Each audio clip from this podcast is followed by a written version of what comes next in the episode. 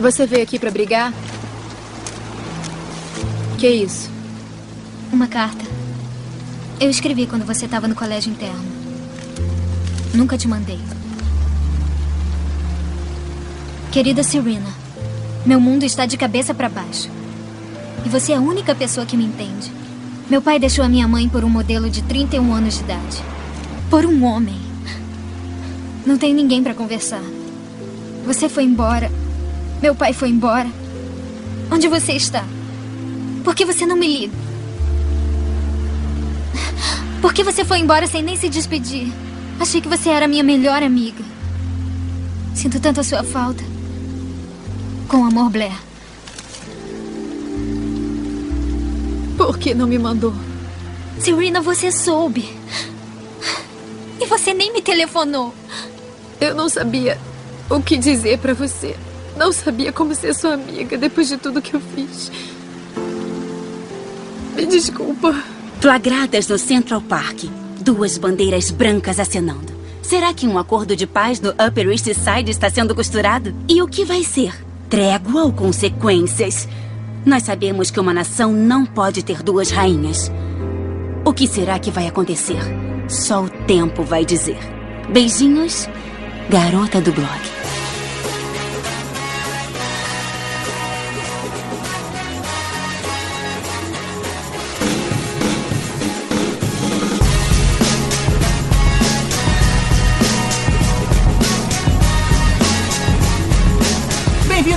A mais um podcast para falar sobre filmes e séries de TV. Nós somos os podcastinadores. Eu sou o Gustavo Guimarães e aqui comigo, assistindo TV com o controle remoto na mão, para assim que entrar alguém na sala a gente poder mudar e fingir que tá assistindo 24 horas, estão eu, Vécio Parente. Gustavo, você superou nessa entrada, velho. Parabéns. Essa foi você boa, tá essa de foi- parabéns, bro. Essa foi boa. Eu não entendo por que, que vocês ficam com vergonha de admitir que vêm séries de donas de casa suburbanas. Se uma das protagonistas é ruiva, tem um motivo muito forte pra ver. Tibério Velasquez. Tchau, tchau, tchau, tchau, tchau, tchau, tchau, Just a small town girl. Living in a lonely world. She took the midnight train. Tá bom, tá bom. Anywhere. horrível, Credo. Vamos seguir. Rodrigo Montalhão. Fala pessoal, aqui é o Rod. XO, XO. Boa. Bicho. Pior seria se eu terminasse com Gossip Girl no final. né? E mais uma vez aqui com a gente, Dudu Salles, do Papo de Gordo. Eu sou aquela pessoa que chorou tanto, mas tanto, mas tanto assistindo Grey's Anatomy que eu já poderia ter tido a cantareira aqui em São Paulo se deixar. ah, não, cara. É pra gente contar essas paradas, mas não tão grave assim, né? Eu já falei, vocês são amadores, vocês não entendem o que é o Guilty Pleasure de verdade. E o Leandro Medeiros, do No Bar do Zé. Fala, galera. E, ô, Dudu, eu tenho autoridade, tá, cara? Eu assisto seriado de música caipira americana e ainda compro a trilha sonora. Olha só. Nossa, cara. Pega Pega eu! Esse, o podcast hoje vai ser sinistro, hein? E não no bom sentido. Se a gente tinha alguma moral no mercado, a gente acabou de perder. né? Caramba, hoje, hoje vai ser só queimação.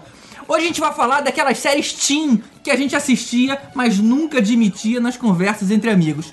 Ou seja, chegou a hora de revelar, sem culpa, as séries que a gente sabia tudo sobre, mas guardava pra nós mesmos. Depois dos e-mails.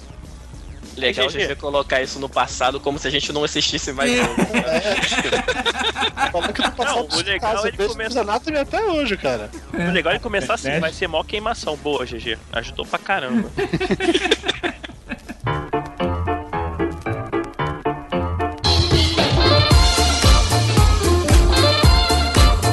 Aí, Elvis, quais são os dois e-mails que a gente vai ler hoje? Olha só, tem um e-mail aqui assinado como Jujuba. É, que é menina, né? Ah, vamos ler como se fosse. Tá certo. Ela escreve assim: mais um ótimo podcast e ótima convidada. Eu já havia visto alguns vídeos da Luli sobre viagem e a cada ponto turístico ela relacionava com algum filme. Bem legal. Não me matem pela ignorância, mas nunca me interessei pela parte técnica de um filme. Pensava que saber como ele era feito o desglamorizava. Gostava de imaginar que uma boa cena era um ato de mágica do diretor ou algo que valha. Mas então, ouvindo sobre e vendo as cenas, tu chega à conclusão que é quase isso mesmo: uma mágica ou um balé, como disse a Luli.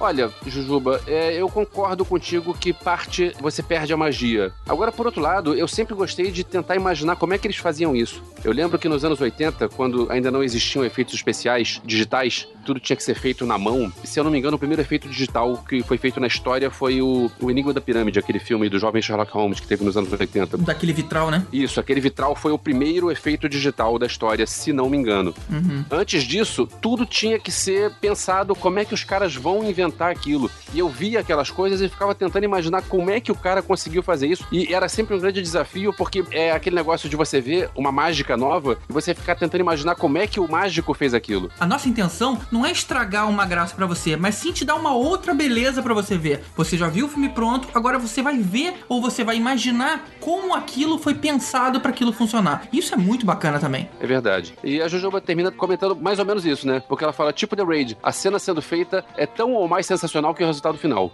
Ah, tá vendo? A gente não tá estragando, ela simplesmente tá descobrindo uma nova coisa pra admirar. Essa cena em particular, é legal você ver a cena e pensar, cara, como é que eles fizeram isso? Foi corte. Aí você vê a cena, não, não foi corte. Os caras conseguiram fazer aquilo. Tinha um cara pendurado do lado do carro, tinha outro cara pendurado do outro lado do carro, tinha outro cara fantasiado de poltrona. Cara, maneiro pra caramba. Aproveitando que a Jujuba tocou no assunto aí de The Raid, terminou agora a nossa promoção dos Blu-rays de The Raid. E o contemplado foi Otávio Augusto. Otávio, a gente já pegou o seu endereço e a gente já tá mandando aí pra você. Provavelmente você deve estar recebendo isso muito em breve. É isso aí, Otávio, parabéns. Hum. E o outro e-mail é do Augusto Ganzer. De 21 anos, de Lapa, no Paraná. Acompanha atualmente 18 podcasts diferentes e planeja escutar mais dois ou três podcasts distintos. Cara, olha o nível de planejamento do cara. É, de repente ele mora em algum lugar longe, ele tem que ficar muito tempo no carro ou no ônibus, sei lá, né? É, tá certo. Ou então- Ainda bem que ele escolheu a gente, né? Pra ser um desses Pois é. 22. É. Antes de mais nada, a intenção dessa mensagem é estimular vocês a continuarem o trabalho que fazem na Podosfera. Eu escuto podcast há alguns anos e descobri o trabalho de vocês há algum tempo. Aí, na verdade, ele começa, ele elogia a gente, diz que ouviu todos os episódios, fala que ele não tem o hábito de, de mandar e-mail pra gente, disse que a edição do podcast é muito legal, ele faz um elogio específico às artes, gosta dessa coisa da gente ficar sempre brincando com o logo do filme, em relação ao nome do Podcastinadores. Eu deduro logo, as artes são do GG. Então, assim, você pode elogiar a voz do Rod, pode elogiar a arte do GG. Um dia eu vou descobrir o que, que podem elogiar meu. De repente, um, um contato pessoal, né, pode ajudar. Mas valeu, valeu, cara. E ele termina dizendo que o nosso podcast é altamente recomendável, a gente tem uma, uma boa química, a gente se expressa de uma maneira legal, mas ele gostaria que a gente tivesse mais convidadas meninas. E eu vou te falar também, Elvis, também gostaria, cara. Onde é que estão as mulheres? É, quando a gente consegue, a gente chama, né? pois é, pois é, cara. Antigamente tinha a Roberta aqui fazendo, marcando a presença feminina, mas ela acabou não conseguindo. Ah, e aproveitando que você falou sobre conhecer pessoalmente, é, nós fomos convidados pela Semana Cultural Anime Point, que é um evento que vai acontecer no Centro Cultural Santa Cruz, agora de 6 a 12 de abril. A gente foi convidado para dar uma palestra lá no dia 11 de abril, sábado. É isso aí, a gente vai estar lá no dia 11 cuidando do painel de criação e produção de podcast. Então, se você tá afim de descobrir como é que se faz um podcast, você tá pensando em fazer o seu, quer saber um pouco mais dos bastidores, dá uma chegada lá, vai ser um papo bastante interessante, dia 11 à tarde. É, não só para quem quer fazer podcasts, mas quem quer ouvir um bate-papo, assim. Vai ser como se a gente estivesse é, gravando, só que ao vivo. A gente vai estar lá batendo papo. No caso, é, sem o Rod e sem o Tibério, só eu e o GG. Mas vamos continuar com o mesmo estilo de bate-papo que a gente tem aqui no podcast, a gente vai continuar lá na palestra. Ah, eu diria que vai ser até melhor, né? Pelo jeito. então é isso, gente. Quem quiser aparecer lá, é só lá falar com a gente, vai ser um barato receber todo mundo. E quem quiser falar com a gente, pode mandar e-mail para podcrastinadores.gmail.com que a gente lê aqui depois. Ou um post aqui no abacaxivoador.com.br e não esquece de dar o seu like lá no facebook.com barra podcrastinadores. Vamos seguir então com o nosso especial sobre Guilty Pleasures.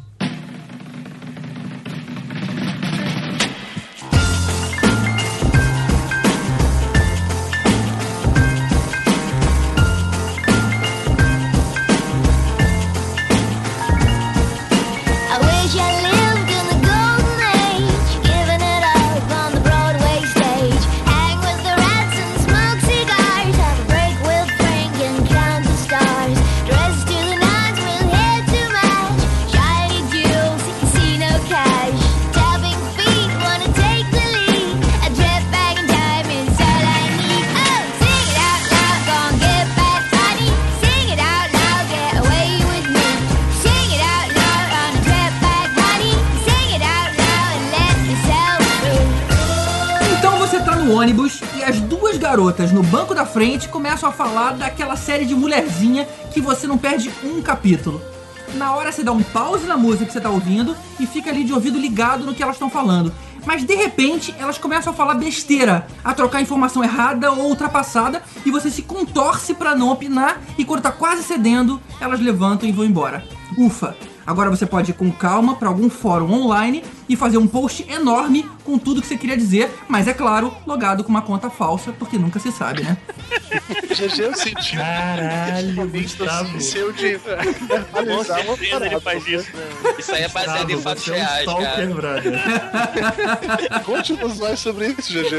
Eu preciso fazer esse tipo de coisa, GG. Gustavo deve ser Brony, cara, no fundo, no fundo. cara. Gustavo tem identidade secreta de stalker de menininhas que assistem Pretty Little Liars. Ô, Rod, o que é Brownie? Brony são os adultos que gostam de Meu Pequeno Pony. É mistura de bro com pony. Aí dá Brony. Ai, É, caramba, existe isso? Puta. Eu não sei o que é mais assustador, saber que isso existe ou saber que alguém sabe que isso existe. Só pra contextualizar uma coisa, a tradução literal do Guilty Pleasure que a gente começou na abertura, até pro meu inglês é sensacional, não vou conseguir falando Guilty Pleasure o tempo inteiro. Seria que no nosso prazer que a gente se sente culpado por fazer tal coisa. Existem pessoas que têm como seu prazer secreto e proibido, sei lá, tacar a geladeira no meio da noite, dar aquela mamada, cuidado com que eu- a implementação da frase, de leite condensado, entendeu? Pra outras pessoas, isso pode estar relacionado a coisas do gênero assistir série de mulherzinha. E não comentar de maneira nenhuma nas redes sociais, nem com seu grupo de amigos que curte futebol, sobre aqueles episódios de Grey's Anatomy que você chora o tempo inteiro. E nem com perfil falso, Gustavo. Exatamente, Gustavo. Isso não é legal, cara. É só um Agora- toque, tá? Agora uma dúvida, se o cara vê, no caso, o meu caso que eu vejo muito filme ruim e filmes bem ruins, se o cara vê coisas de nível Cinderela Baiana, ou The Room, ou Manos The Hands of Fate, ou coisas assim bem ruins, poderia ser um Guilty Pleasure? Ou... Cara, não por um motivo. Quando você vê um filme desses, é em uma hora e meia acabou. Quem assiste uma série, ela volta pra cometer aquele crime de novo. E de novo, e de novo. Ah, entendi. Anos e anos. Não, mas olha só, eu verso ver esse filme mais de uma vez. É bom, Elvis, se você tem o DVD, Não? É, Cinderela Baiana eu nunca comprei porque não existe pra vender. O dia que aparecer, eu vou comprar um DVD do Cinderela Baiana. Então, assim, eu acho o seguinte: se você sente realmente um prazer nisso, pode até ser considerado. Por exemplo, eu assisti o Sharknado 1 e eu gostei tanto daquilo que quando eu vi falar que ia ter o Sharknado 2, eu já tava louco. Quando saiu o Sharknado 2, cara, eu fui um balde de pipoca, eu assisti esse negócio aqui em casa, velho, eu gargalhava, eu jogava pipoca pra cima, levantava, dava pulinho, entendeu? Mas, ô, Dudu, deixa eu ver Eu se eu tô entendi. ansiosíssimo pelo Sharknado 3. Ô, Dudu, deixa eu ver se eu entendi. É eu um tenho um amigo, amigo, é, por um exemplo, que assiste aquela Um amigo, sériezinha. um amigo. Assiste aquela sériezinha de adolescente que canta na high school, adolescentes perdedores. Isso pra aquele cara é guilty pleasure, é isso? Sim, porque ele se envergonha de falar aquilo em público. Eu acho que pra ter essa parada do Guilty Pleasure, você tem que se envergonhar de falar sobre aquilo. Não é um negócio que você fala normalmente. Não é um negócio que você chegaria na reunião de família com seu pai e contaria: Porra, pai, eu assisti um episódio de Glee nessa semana, você tinha de ver o que aconteceu. A Santana e a Beatles se pegaram enquanto a outra ficou olhando e cantando despeitada. Eu acho que você tem que ter vergonha de falar isso. nunca vai ser aquele assunto que você vai trazer à tona no almoço de trabalho, né? Cara, não sou eu, é aquele meu amigo, tá? Ele deve ter Ah, é o vergonha, amigo. inclusive. É Claro, o amigo, é amigo, é amigo. Vamos dar, vamos dar o, o nome fictício a ele de. Eu não vou dizer quem é não, mas começa com L e termina com Eandro Medeiros. Vamos logo falar dessa porra desse Glee, vai.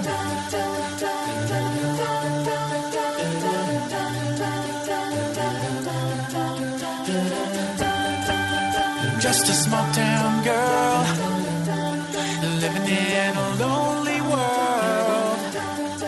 She took the midnight train going anywhere. Just a city boy, born and raised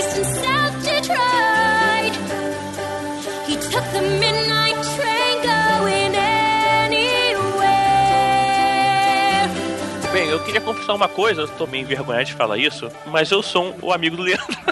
Porra, de velho, cara. Eu aqui te protegendo, brother. Valeu, cara. Eu sei que você concorda comigo, é, então vamos junto, tamo junto. Eu, eu não quero Glee e Emma Watson. Hã? Eu não quero entregar ninguém não, mas na planilha de Glee tem X em tudo que é lugar aqui. né? Não quero entregar ninguém. Todo mundo já viu essa. É. né? Também É. não tem o CD, também não tem essas coisas. Eu nunca, eu nunca ouvi assim no meu carro indo pro trabalho nem nada. Cantando com a janela aberta, né? A cabeça pra fora, assim, né?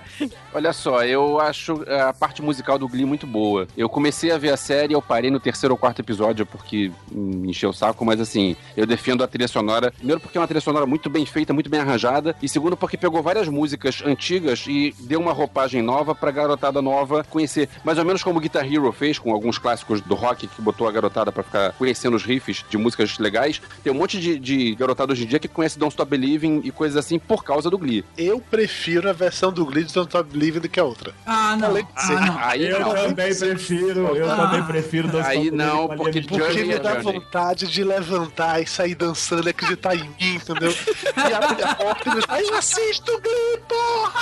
Na verdade, a, a única versão que eu acho melhor do que a do Journey é a versão do Rock of Ages. Opa, essa é sensacional. legal. Essa é, essa é boa, essa é boa. Não, mas a minha melhor é do Glee também. Eu também prefiro do que o Journey, do que Rock of Ages. É, mas eu vou te falar, cara, o Elvis com essa de que eu assisto o Glee por causa das músicas, é que nem você dizer que comprava Playboy por causa das entrevistas. Ó, e diferente do, do, do eu não parei no terceiro episódio. Eu parei na terceira temporada. E assim, não foi que eu parei porque eu não gostava mais da série, não é isso. Porque rolou uma época que eu me mudei. Eu fiquei quase um ano sem TV a cabo, né? Sem acompanhar, sem outras formas de assistir as séries também, por termos. Pra usar um termo politicamente correto. E eu parei com várias séries que eu não voltei depois por a questão de adequação de tempo. Mas. Tem um tal de um serviço chamado Netflix que tem o Glee lá, ele tá marcado na minha lista de séries a assistir, porque eu pretendo retomar de onde eu parei. Na verdade, você vai ver do início, né? Pra poder lembrar de novo, né?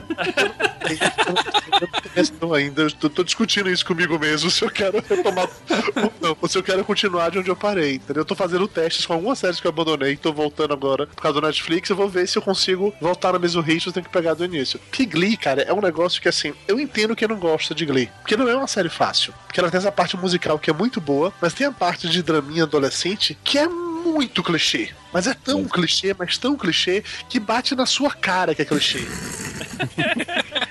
você compra a ideia ou não rola. E, para você comprar um universo onde as pessoas do nada começam a cantar e tal, como um musical de verdade, todo o resto tem que ser clichê, porque senão fica esquisito. Senão você não consegue encaixar uma parada com a outra, entendeu? A série é clichê porque a música faz parte dela. Então uma coisa meio que se autocompleta. Mas você tentar separar as coisas, ver isoladamente, ah, a música tá aqui, agora é sério, tem que ser sério. Não, não funciona. Por mais que ela aborde alguns temas mais sérios, tem toda a questão da aceitação, de gay, de racismo, tem vários assuntos envolvidos ali que são abordados de um jeito interessante. Mas como um todo, a série é bem clichê, é bem extrema, nada é leve, tudo é pesado pra ficar desde as cores, desde o. A maquiagem, tudo, né? Das roupas. Fosse uma mega peça de teatro, tudo é forçado mesmo pra te chamar a atenção de causar um estranhamento. Se você passar pelo estranhamento e continuar, a série te ganhou, você não larga nunca mais, você vai até acabar essa merda. Esse clichê ele vem também no fato do que eles montam um episódio baseado nas músicas, né? E não o contrário, né? Então, assim, eles têm que fazer aquela música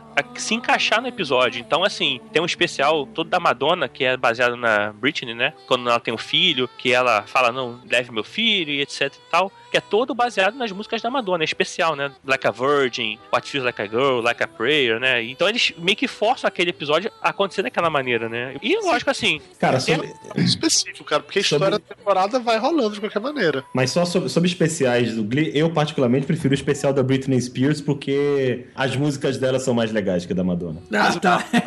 não, não só por isso. Quem viu sabe aí o que eu estou pesado. falando. Não tem GG, nada a ver nessa com hora a- você devia colocar aquela frase lá da, da música. It's Britney, bitch.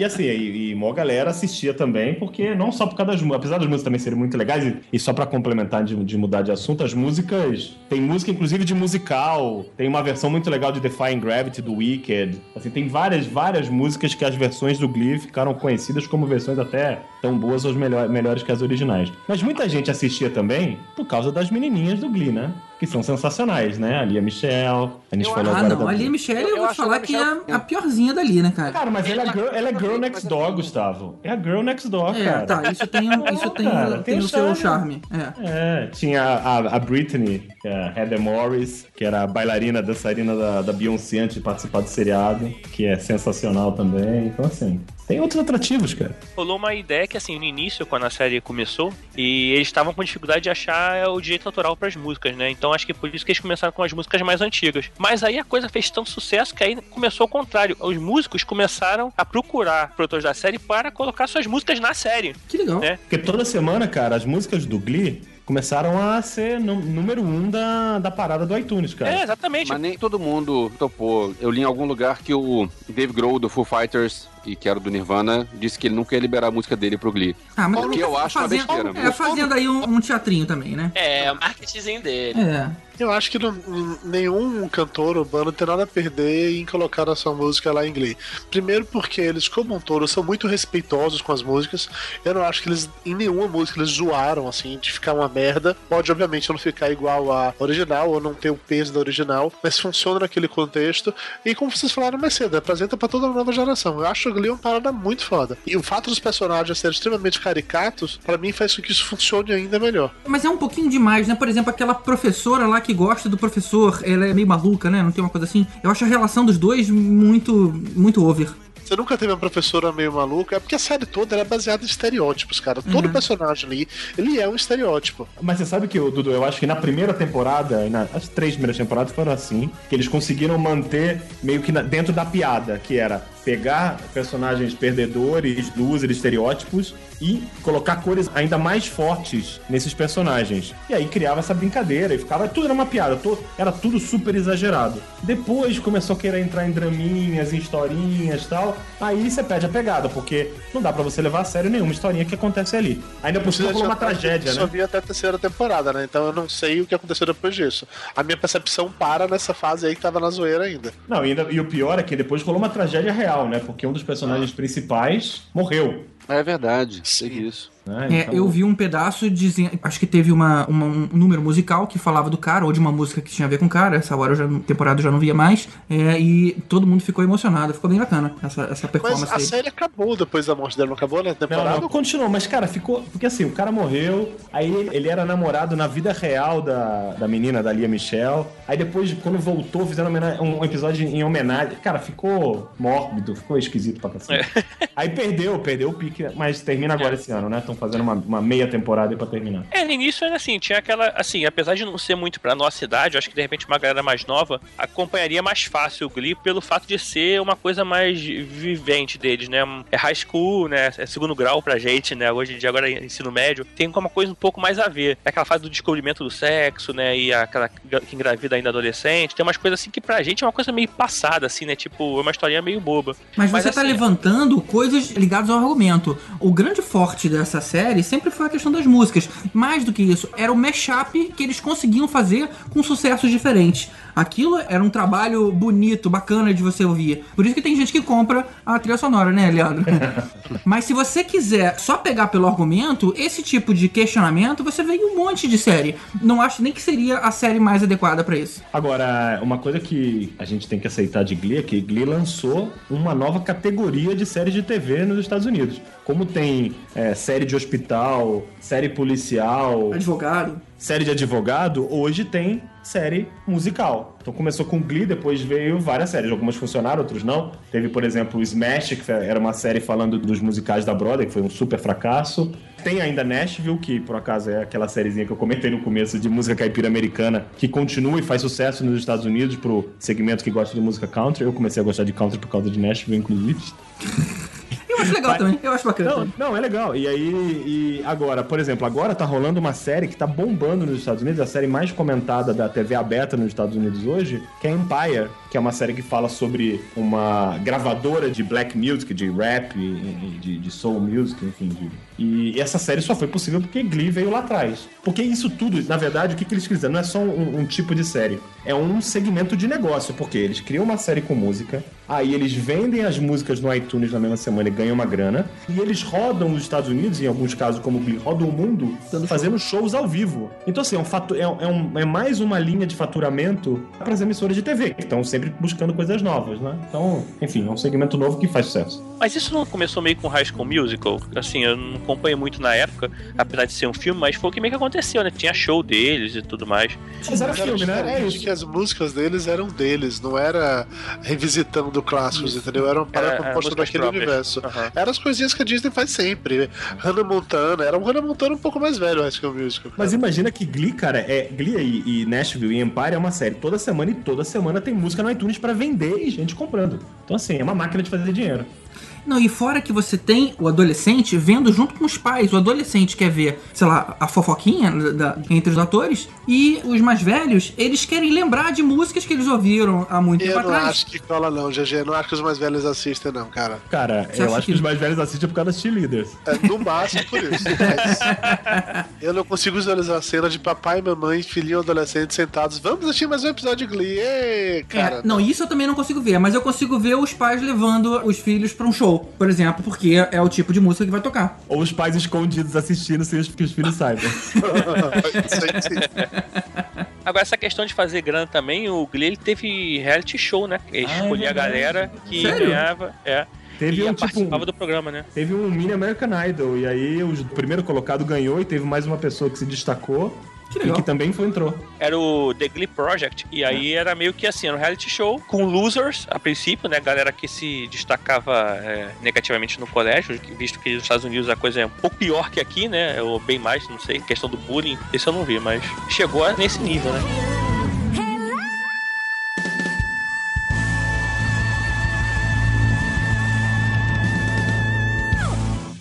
Outra série que eu não posso chamar de um prazer proibido, porque quando eu assisti, ela já era famosa, digamos assim. Foi Dawson's Creek. Open up your morning light say a little prayer for I. You know that if we are to stay alive and see the peace in every eye. Quando Dawson's Creek passou na TV no Brasil, que passou na Sony, eu não assistia por algum motivo que eu não sei o que é. Ela já era famosa, todo mundo falava bem pra cacete. E aí eu, já com meus 20 e poucos anos de idade, pra tornar a coisa ainda mais vergonha alheia, a série começou a reprisar nas tardes da Sony. E por algum motivo que eu não sei explicar, eu comecei a assistir e passei a gostar pra caralho da série. Porque, porque a, a série ela acompanha um grupo de amigos, que eram originalmente eram quatro amigos, depois chegou mais uma, que era o Dawson, a Joey, a loirinha que se chamava Jen e o Pacey, que era o meu personagem favorito. Eles moravam todos numa cidadezinha do interior lá e tal, perto de O, o Boston. Face e era o Peter Bishop, né? isso, que tempos depois se fazia Fringe, esse mesmo. E assim, e era um grupo de adolescentes convivendo como um grupo de adolescentes. A diferença é que, em contraste com outras séries de adolescentes que eu tinha visto até então, tipo Barrados no Baile ou coisas do gênero, a série era mais densa, ela era séria, ela era pesada, os problemas pareciam mais reais, não tinha humor. Sim, tinha uma piada ou outra que os adolescentes fazem, mas a série como um todo ela era pesada. Era aquela série, foi uma das primeiras séries que me fez chorar vendo crises de adolescentes e pensando em, assim, hoje em dia, eu com 25 anos chorando por causa disso, talvez não fosse a coisa mais máscula que eu já fiz na minha vida. Chorar, não, né? Porra, pra caralho! Ela ficou famosa por ter uns questionamentos até em relação à homossexualidade. Inclusive, ela teve o primeiro beijo gay numa série teen da história. Ou seja, ela realmente quebrava aí paradigmas. Você chorou também, Gustavo? Não, eu não vi nenhum.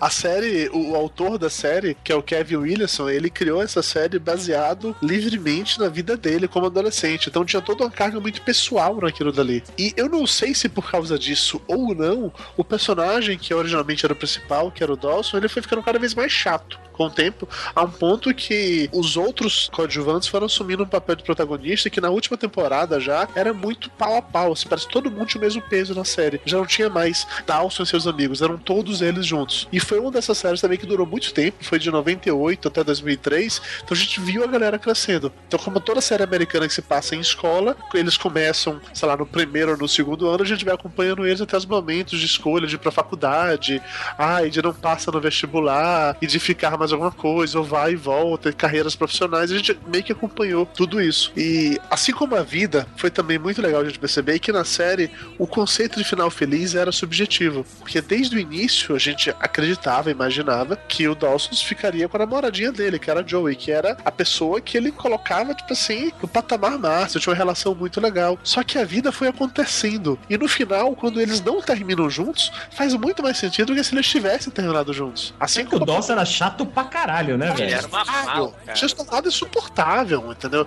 Ele era um adolescente, é, como é o nome, dor de cabeça, ele era o cara, a garota enxaqueca. E o contraste dele com os outros personagens era muito grande. E era muito legal você perceber que o cara que era o melhor amigo dele, no caso que era o Pace, como eles foram se afastando ao longo da série, exatamente que as personalidades deles foram mudando. Isso também é uma coisa real. Gente, para pra pensar, quantos amigos vocês têm hoje que vocês mantêm desde a época que vocês eram crianças e adolescentes? Opa, Gustavo, É, beleza? bom, tudo bem que o Leandro é meu amigo de infância, mas Eu só tenho, entendo, eu eu só tenho, eu só tenho um que eu mantenho desde quando eu era adolescente. Só tem um só que sobrou dessa galera toda. Ô, Dudu, é, mas também tem um negócio, essa história do distanciamento é legal porque você vê como a série vai evoluindo conforme o- os personagens, e não só os personagens, conforme os próprios atores estão evoluindo. A Joey, que era essa namoradinha do Dawson desde o começo, no começo ela era aquela menininha meio menino, meio tomboy, que eles gostam de chamar nos Estados Unidos e tal. Só que a menina foi crescendo, cara, e foi ficando uma mulher linda. Aí virou o Tom Uma. Pois é. No, final, no- no final da série, cara, ela já era uma, uma menina que tava claro que ia ser a atriz que mais ia fazer sucesso depois da série, aquela que já, já explode, já tava fazendo cinema. Ela chegou a ser, numa época, a namoradinha da América. To- Não sei se a gente Tanto que depois dela, casou mas com a Kate o Tom Holmes, Cruise, né? É, a Kate Holmes que casou com o Tom Cruise e largou ele porque ele, bom, enfim, é o Tom Cruise. Que ele comeu a placenta dela. Agora, E ela, ela foi a única atriz que participou de todos os episódios da série. Pô, peraí, o Dawson não participou de tudo? Mas olha Não, só, pelo ele Caçou, vários é. deles participaram de todos. É, vários deles. Os quatro, não, os cinco, né? Os cinco principais. Eu acabei de achar aqui no estrelando.com.br, falando como curiosidade que ela é a única que participa e que aparece em todos os episódios. O fato de eles estarem creditados é porque eles eram um elenco fixo, né? Não quer dizer que eles necessariamente apareceram. Mas aí não tinha que todos. ser assim, é Joey's Creek? Não, porra, é que tinham episódios. Eu lembro, eu lembro muito bem disso. Tinha episódio aquela parada assim de.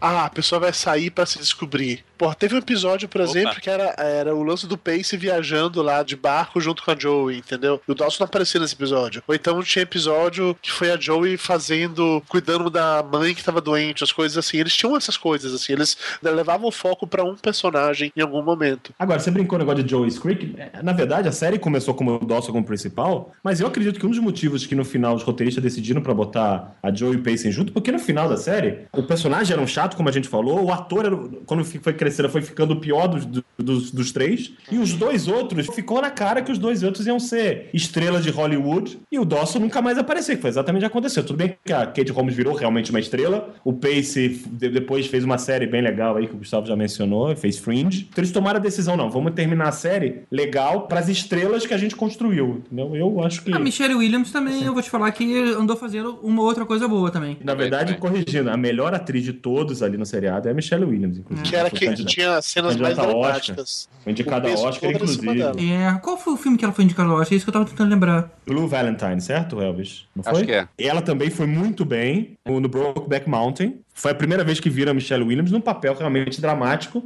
E ela, inclusive, era casada com Heath Ledger quando ele morreu. Ela, ela é a viúva do Heath Ledger. Ela tem um filho com ele, né? Tem um, exatamente, é viúva e tem um filho dele. Ela foi indicada três vezes ao Oscar pelo Brokeback Mountain, foi Blue Valentine e foi My Week with Marilyn. Esse Ah, é- é bem Marilyn, legal. é verdade. É Ela- sensacional. Ela É fez o filme da. Marilyn. Mas é isso, assim, eu acho que a, a série, ela gerou uma estrela, né, que foi a Kate Holmes, um, um- um cara que fez uma série legal, e gerou uma, fan- uma atriz muito, muito boa, que foi a Michelle Williams. O resto da galera, É, enfim, o, o, ficou pra o trás. Dawson continua sendo Dawson, né? Ele virou uma piada em outros, em outros Ele filmes, tipo. virou É, eu lembro dele no Império do Besterol Contra-Ataca. É, sim. O nego fazendo piada porque ele era o Dawson. Todo mundo em pânico, whatever. Ele fez tipo, aquela série também, a Beat do, do Apartamento 23, que ele interpretava ele mesmo. Ele, ele tá numa série nova que estreou agora esse ano, que é uma nova versão do CSI, que é o CSI Cyber. Mas eu não assisti ainda, mas ele tá nessa série. Ai, meu Como Deus, ele sério? mesmo? É Cyber.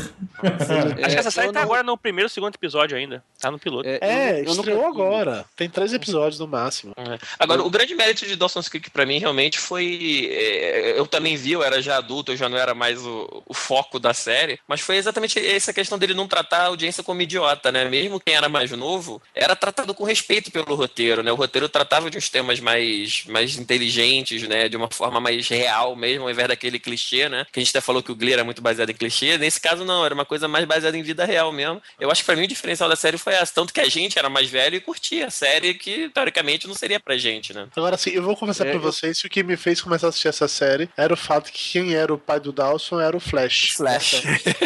Da série original do Flash. Então eu comecei a assistir por causa disso. Flash? Pã, ah.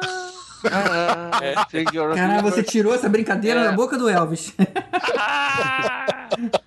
eu, eu nunca vi Dawson's Creek. É, mas tinha alguma coisa de terror Não. na não, série? terror não, terror. Quer dizer, tinha uma coisa, o, o- Dawson o- ele queria o ser criador- cineasta. Ele falava que ele estava fazendo um filme, e esse filme tinha uma pegada de terror, de suspense, mas nada na série era de terror. O criador da série, que é o Kevin Williamson, ele é o cara que escreveu o roteiro do Pânico, do Prova Final e do Amaldiçoados. Sim. Ele parou de fazer Dawson's Creek pra escrever roteiro de terror. Apesar então vocês- Amaldiçoados ser muito ruim, mas assim... Então essa história do Dawson querer ser diretor de filme de terror é uma piadazinha interna. Não, de, de novo, o Deve Dawson era o Kevin Williams. O, o Dawson foi escrito como se fosse ele, era a história da vida dele lá. Então foi Chato aquela pra série. caralho esse Kevin Williams, então, hein? Quando a série acaba, o Dawson trabalhando em Hollywood. Era esse o sonho dele, entendeu? A série acaba com o Dawson morando em, em- em Los Angeles, trabalhando em Hollywood como roteirista, diretor, uma porra dessa. O sonho dele na série, inclusive, era conhecer o Spielberg, né? E tem um dado momento da série quando ele consegue passar pra faculdade lá de cinema pra Los Angeles, ele consegue fazer isso. E a história,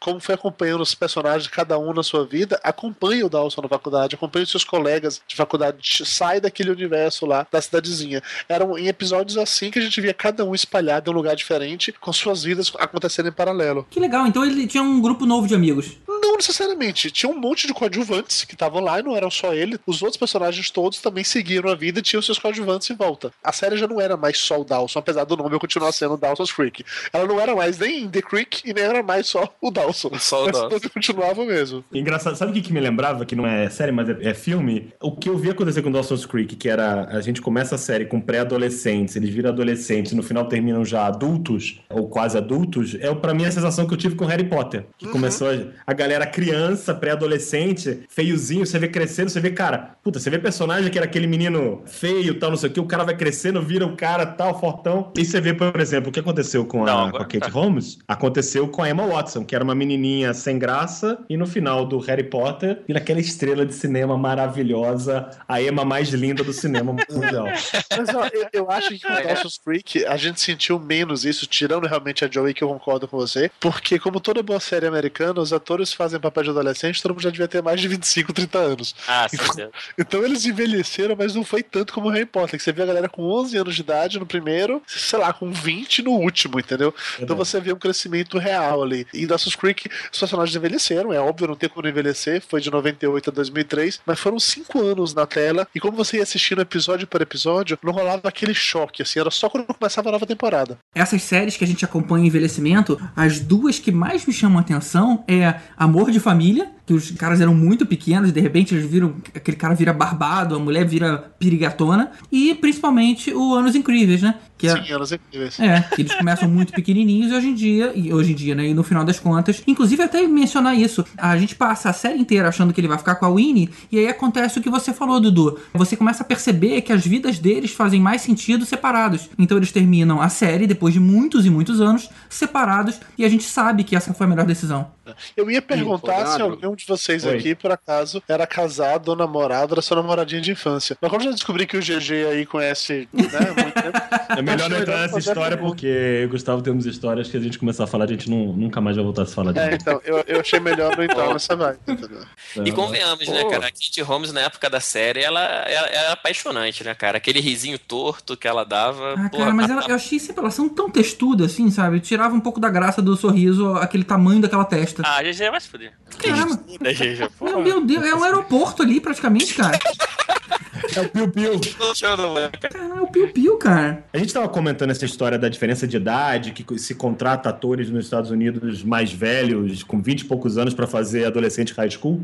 Porque tem uma diferença da lei nos Estados Unidos e na lei da Inglaterra, por exemplo, para atores, que nos Estados Unidos o que vale é a idade do ator. Então, por exemplo, você não pode botar um ator de 16 anos pra fazer uma cena, mesmo que de sexo adolescente, na televisão, porque o ator não pode fazer isso sendo menor de idade. Na Inglaterra já é diferente, porque o que vale é a idade do personagem. Então, por exemplo, foi por isso que em Game of Thrones eles tiveram que, por exemplo, subir a idade do personagem da Daenerys, por exemplo. Porque é uma personagem que, desde nos livros, desde os 13 anos, faz sexo, é estuprada com 13 anos, aliás. E na, na série ela tem que ter, na lei da Inglaterra, mais 16 anos pra isso, o personagem. Então por isso que nos Estados Unidos eles botam atores de 20 e poucos anos pra fazer isso. A gente vai falar de uma série que era muito, tinha muita gente assim, mais, mais pra frente, que era Barrados do Baile, né? Acho que não é nem só por isso, né, cara? Ia ser meio estranho a gente ver Game of Thrones e ter uma, uma garotinha de 13 anos ali em cima do, do Ivan Drago. Do Cara, Ivan Drago, né? é isso, do, do né? Mas- Drogo. é. Ivan Ivan Drago. É quase igual ali.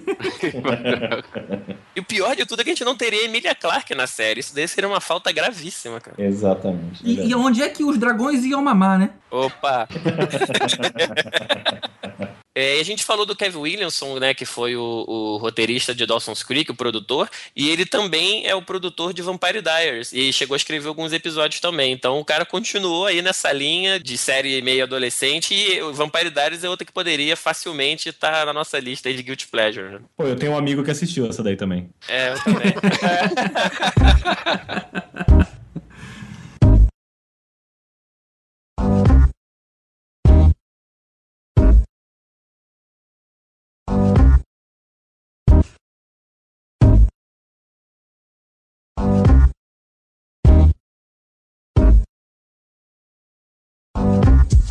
Seguindo aqui na nossa lista de Guilty Pleasure, tem um particular meu que é Gossip Girl, ou como no Brasil foi lindamente traduzido, A Garota do Blog.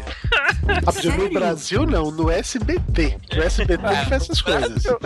Não, não, não. que existe tradução pra Brasil e tradução pra SBT. Os SBT sempre são mais legais, cara. Ô, Rod, Rod, você realmente assiste uma série que chama A Garota do Blog? A Garota do Blog. A então. garota da fofoca. Rod, Rod, hi-fi, cara. Tamo junto, velho. Tamo junto, parceiro. É isso aí. Eu queria ter sabido disso antes de te convidar pro meu bar do Zé, brother.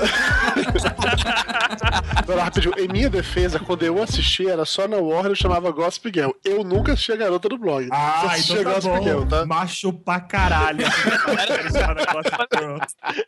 Mas então, a série ela é sobre a elite nova-iorquina, o pessoal do Upper East Side, que são os Não, não, não, fala direito. Elite branca paulistana nova-iorquina. E mostra a vida desse, dessa. Eles começaram adolescente na série, então era desse pessoal privilegiado, né? E assim, é, a série ela começou realmente bem adolescente, mais bobinha, mas ela teve seis temporadas e ao longo das temporadas ela evoluiu bastante a trama, a ponto de muito mal comparando, antes que vocês me taquem pedras, mas era, era tipo um Ligações Perigosas passado em Nova York num mundo mais teen. É, Cara, eu abandonei a série antes. E quando eu larguei lá pela terceira ou quarta temporada, não tava assim, não, cara. Depois que eles ficaram mais velhos, passou a ter muita intriga, muita coisa de favores que foram cobrados, favores que foram feitos pro cara assumir a empresa, o outro seguiu um ramo pra política, que era da família. Então eles, eles desenvolveram bem esse tipo de coisa, né? Pô, mas não era E colégio? Não era... É, né, porque assim, a série começa, tem dois elementos de fora daquela universo de ricos que são inseridos na história. São dois outsiders, eles chegam na história no colégio e aí a partir dele a gente conhece aquele universo todo. Que é. São dois irmãos, inclusive, se eu não me engano, né, Roger? Que são os filhos daquele músico lá, esqueci o nome dos, dos personagens agora. Era o Dan Humphrey, que era o principal da série, e a irmã dele, a Jenny, né, que era a Taylor Momsen, que depois ficou doidona e largou a série, mas... é, a série e aí- começa com isso, mas em um dado momento eles vão pra faculdade, é isso que eu larguei na época da escola ainda. Eu juro que eu não sei como é a cara dessa porra. Eles não só eles vão pra faculdade, como cada um segue uma, a sua vida, né? É, o Chuck, que era o. Talvez que tivesse mais dinheiro ali deles, ele herda o, império do pai, então ele é dono de um hotel em Nova York, ele tem empresas. O Nate, que era o, o outro amigo dele, que era o, o lourinho típico americano rico, né? É, jogador de lacrosse e tal. Esse cara, ele segue pra política, que era, era a coisa da família dele, né? Então eles desenvolveram bem isso, né? E as meninas que são as principais era a Serena, que era a Blake Lively, e a Blair. Elas também tentaram seguir sua vida. A Blair seguiu pra parte de moda, é, a Serena também tentou fazer, tá fazendo uns trabalhos de arte e tal. Então, assim, a série é legal por isso, que ela começa mostrando eles mais adolescentes, mas rapidamente, lá pra terceira, quarta temporada, eles já estão começando a mudar um pouco o tom e introduz pra gente essa coisa que pelo menos eu não conhecia, né? Dessa coisa da elite de Nova York. Aí virou a garota do portal? Pois é, tem muita coisa que a gente sabe que rola, né? Tipo, é, é comum os caras terem aqueles bailes beneficentes, que os caras são obrigados, entre aspas, a dar grana, fazer uma doação pra poder, sabe, pra troca de favores. Então mostrou muito dessa coisa. Eu achei bem interessante nesse ponto, né? Se você, claro, ignorar a parte CW da coisa, do drama teen, é, a série é bem legal, cara. Não, a parte dramatia era a mais legal de todos. Não, não. Os casaizinhos que vão e voltam, a separação. Inclusive, vocês estão julgando a mim e o Rod pra assistir essa série, tá? A Serena, que era a, a loira lá, a principal personagem sensacional, que inclusive fotos dela vazaram no Faped, mas eu não posso falar isso. É, ela é a namorada do Lanterna Verde naquele filme maravilhoso do Lanterna Verde recente com o carinha lá que depois tentou fazer. Não, enfim, eu me recuso a falar desse filme. Mas enfim, era muito interessante porque, como todo ser adolescente, né, você tem núcleos que você vai acompanhando e esses núcleos se encontram em alguns momentos. Tem aquela coisa básica de troca de casal. A menina começa namorando com o cara e aí depois o cara namora com todas as outras meninas e volta pra ela e ela faz a mesma coisa. Então, assim, é um contexto muito legal que funciona como todas as séries do- adolescentes. A diferença realmente é colocar esse universo lá dos ricos de Nova York. E onde entrava o blog? As coisas assim. Acontecendo e iam ser postadas no blog? Aí ninguém podia ver? A série, ele- ela tinha uma narração em off o tempo inteiro, que era feita por uma mulher, que era basicamente a Gossip Girl. Era como se tivesse essa blogueira que ela sabia todas as fofocas da alta sociedade de Nova York, quer dizer, da alta sociedade adolescente de Nova York, e ela postava tudo nesse blog. E eventualmente algumas coisas vazavam nesse blog, sei lá, fotos de uma delas pelada ou bêbada numa festa, um vídeo que a Serena ficou muito louca e subiu na mesa, entendeu? E ela não era mega odiada, não, por isso? ela era, mas ninguém sabia quem ela era. Esse é o ponto. A, a- a identidade da Gossip Girl não era revelada. Ninguém sabia quem ela era. Era como se fosse um blog de fofoca aleatório que ninguém sabia quem era. Mas, mas vocês sabiam, os espectadores. Não, não, não. A gente não sabia quem era. Inclusive, só foi revelado no final quem era. E eu não assistia mais a série nessa época. Me contaram só quem foi. E eu tomei um puta susto que eu jamais imaginei que seria quem acabou sendo, entendeu? Então não era revelado. Todo mundo ficou naquela coisa. Caralho, como é que a Gossip Girl sabe dessas coisas? Como é que ela tem essas informações pra divulgar? E ao mesmo tempo que ela relatava a história, ela meio que conduzia a história. Porque coisas que saíam no blog, coisas que eram divulgadas por ela, acabavam impactando em como aquela história iria correr. Então, uma fofoca que ela postou fazia com que toda uma série de eventos em volta disso acontecesse e as pessoas brigavam ou se juntavam por conta disso, entendeu? Então, eu confesso, quando eu parei de ver, como o Rod, eu não cheguei na parte das ligações perigosas, ela ainda era apenas uma série de adolescente. Os caras estavam na escola e tinham todos aqueles draminhas de sempre. E eu parei de ver naquele momento como eu parei em várias outras séries. Então eu não vi ficar tão mais sério desse jeito. Mas ela era muito mais dramática do que a maior parte das séries, assim, adolescentes que eu lembro de ter assistido. Porque a impressão que eu tinha com Gossip Girl é que faltava nela um núcleo de humor. Sabe? Faltava um personagem que era genuinamente engraçado, que a função dele era ser engraçado, que a função dele era deixar tudo mais leve. Alívio Como a- né? Isso, como acaba tendo em outras séries. Em Gossip Girl não tinha um personagem que era assim. Tinham trechos de histórias, alguns personagens funcionavam como alívio cômico, mas não era uma coisa fixa o tempo todo, que aquele cara, sempre que ele chegava, ele era engraçado. E, e Então- uma pergunta, alguém aproveitou a oportunidade e criou realmente o blog pra eles ganharem acesso e tudo mais ou não? Ou isso nunca existiu? Eu não faço a menor ideia se lá fora existia realmente um blog. O que eu posso te falar é que a pessoa que narrava né, a série como se fosse a blogueira é aquela atriz loira Kirsten Bell que Hum. fez o Verônica Mars. Então era a voz dela que era a Gospel Girl. Inclusive a gente ficava achando que em um dado momento ela iria aparecer como personagem na história exatamente porque era a voz dela, mas isso não aconteceu. Rod, você, você que assistiu a série até a final, quem era a Gospel Girl? No final das contas era o Dan, que era o, o maluquinho que era o outsider. Ah, o homem ainda por cima. É. Caraca, Eu ia perguntar isso que ele falou. Eu me surpreendi quem era a pessoa. Eu falei, só pode o Gossip Girl ter sido um homem. E era, né? Tipo, Você vê que é bem parecido com a internet da vida real, né? É, na verdade, assim, eles justificaram, né? Qual foi a explicação, né? Como ele era um outsider, ele sentiu que as meninas adoravam a atenção e elas ficavam meio escravas do blog, né? Elas queriam fazer coisas para poder aparecer, elas queriam que a Gossip Girl falasse delas. Que quanto mais elas apareciam, mais poder, entre aspas, elas tinham, né? Então ele usou isso para poder manipular elas secretamente e, e acabar se colocando nesse mundo, né? Ele chegou a um ponto que ele posta uma foto dele com a Serena, que era a, a líder lá das meninas, uma delas, e aí fica aquela coisa, nossa, quem é esse cara que tá com ela, tá saindo com ela, até que ele conseguiu pegar ela realmente. Então ele foi manipulando a, a, a série toda para chegar nesse ponto, né? Ou seja, no final ele era foda pra caralho, assim, basicamente. O problema do Dudu é que ele parou de ver a série quando deixou de ser um drama adolescente teen. Aí ficou sem graça pra ele, entendeu? Então essa parte. É, eu não vi. Essa, toda essa parte aí mais séria que o Rod falou, eu não vi. Eu larguei antes disso. Quando ficou, sei lá, assistia interesse, séries adolescentes teens demais, eu falei, não, é melhor parar, né? Tá começando a crescer o útero em mim, é melhor parar com isso. Aí eu. aí eu larguei essa. Foi a primeira série que mostrou essa história de. o impacto real dessa história de social media, Twitter, blogs na sociedade, no dia a dia dos adolescentes, não foi isso? É que eu me lembro, sim, se, você considerar a, a série começou em 2007, né? Então, é isso. Eu não assisti a série, mas eu lembro que na época se falava muito disso. Uau! Era um negócio que ainda era tendência, que tava começando tal, ainda era meio nichado. É hoje o que a gente vê hoje, né? Principalmente os, adolesc- os adolescentes, né? Como se a gente não fizesse isso também. Mas é, é, é uma parte muito importante da vida das pessoas, como ela- o jeito que elas se comunicam, como elas sabem das coisas, como elas acreditam em histórias, é, como elas julgam pessoas. Pelo que eu me lembro do que eu ouvi falar da série, era isso. A série meio que foi a primeira a refletir essa, essa evolução do impacto da tecnologia da vida da- das pessoas. É, e hoje é um problema já notório, né? Eu lembro que quando meu filho, eu eu mudei ele de escola, e a primeira reunião ali do, do- da escolinha, né? Eles colocaram os pais na sala e foram dando as regras, digamos assim. E mesmo ele pequenininho, a professora falou: olha só, regras para expulsão ou um nível lá de repreensão grave. Era você ofender os professores ou os coleguinhas em redes sociais. Você já estava no manual que você estava recebendo de, olha, se seu filho fizer isso, você vai pagar por isso. Ou, ou com multa, ou com expulsão, ou com, sei lá, ele vai ficar uma semana sem ir pra escola. E não importa a idade, eles eram crianças. Mas ainda assim, a, a repreensão foi dada logo no início. Pô, na nossa época era escrever na cabine do banheiro, né? Na parede.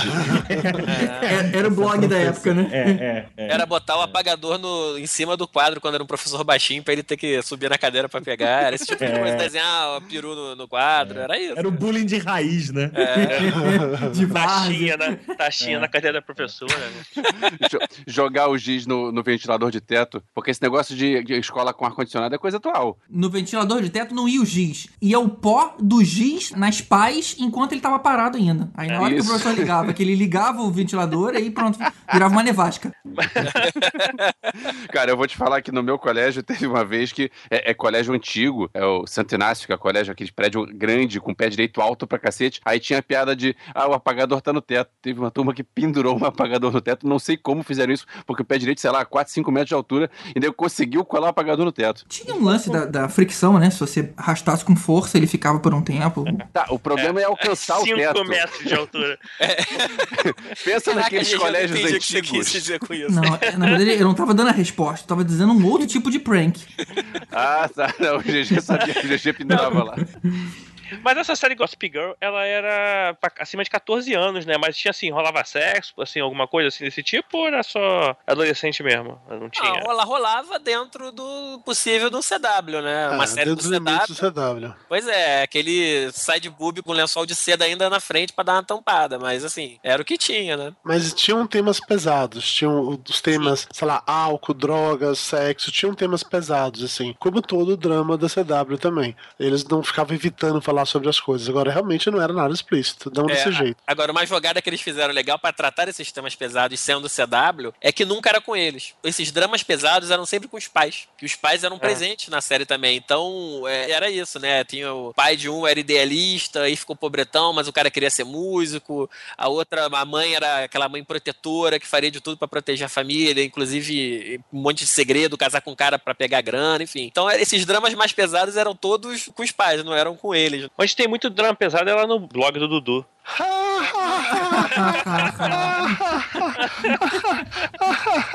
Uma piada de gordo.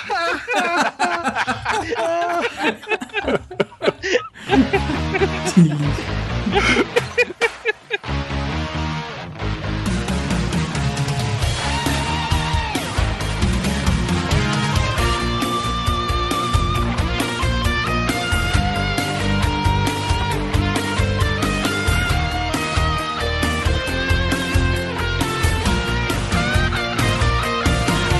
1990 foi ao ar a novela americana Beverly Hills 90210, que no Brasil recebeu o título Vergonha Alheia, Barrados no Baile, e em Portugal foi Febre em Beverly Hills. Não, peraí, eu preciso defender o nome, porque o nome é muito bom. Ah, não, não. O problema é que ele só funciona na primeira temporada. Porque na primeira temporada, eles foram barrados no Bela, mas é só na primeira temporada, cara. Depois não funciona mais. Eles não foram barrados, cara. Desde o início eles, já, eles foram muito bem aceitos no colégio. Não, mas assim, um foi aceito, outro não. A Brenda queria entrar pro grupinho, o Brandon não necessariamente queria. Não foi assim. Rolou briga do Brandon com o Steve antes de virarem amigos. Não foi assim de cara aceito. Eles tiveram uma fase de adaptação, entendeu? É, Eu imagino que esse título tenha feito uma referência à música do Eduardo Zeck, né? Que era o Barrados no Baile rolado alguns anos antes. Mas, Gustavo, mas ninguém chamava essa série de Barrados no Baile. Era Barrados.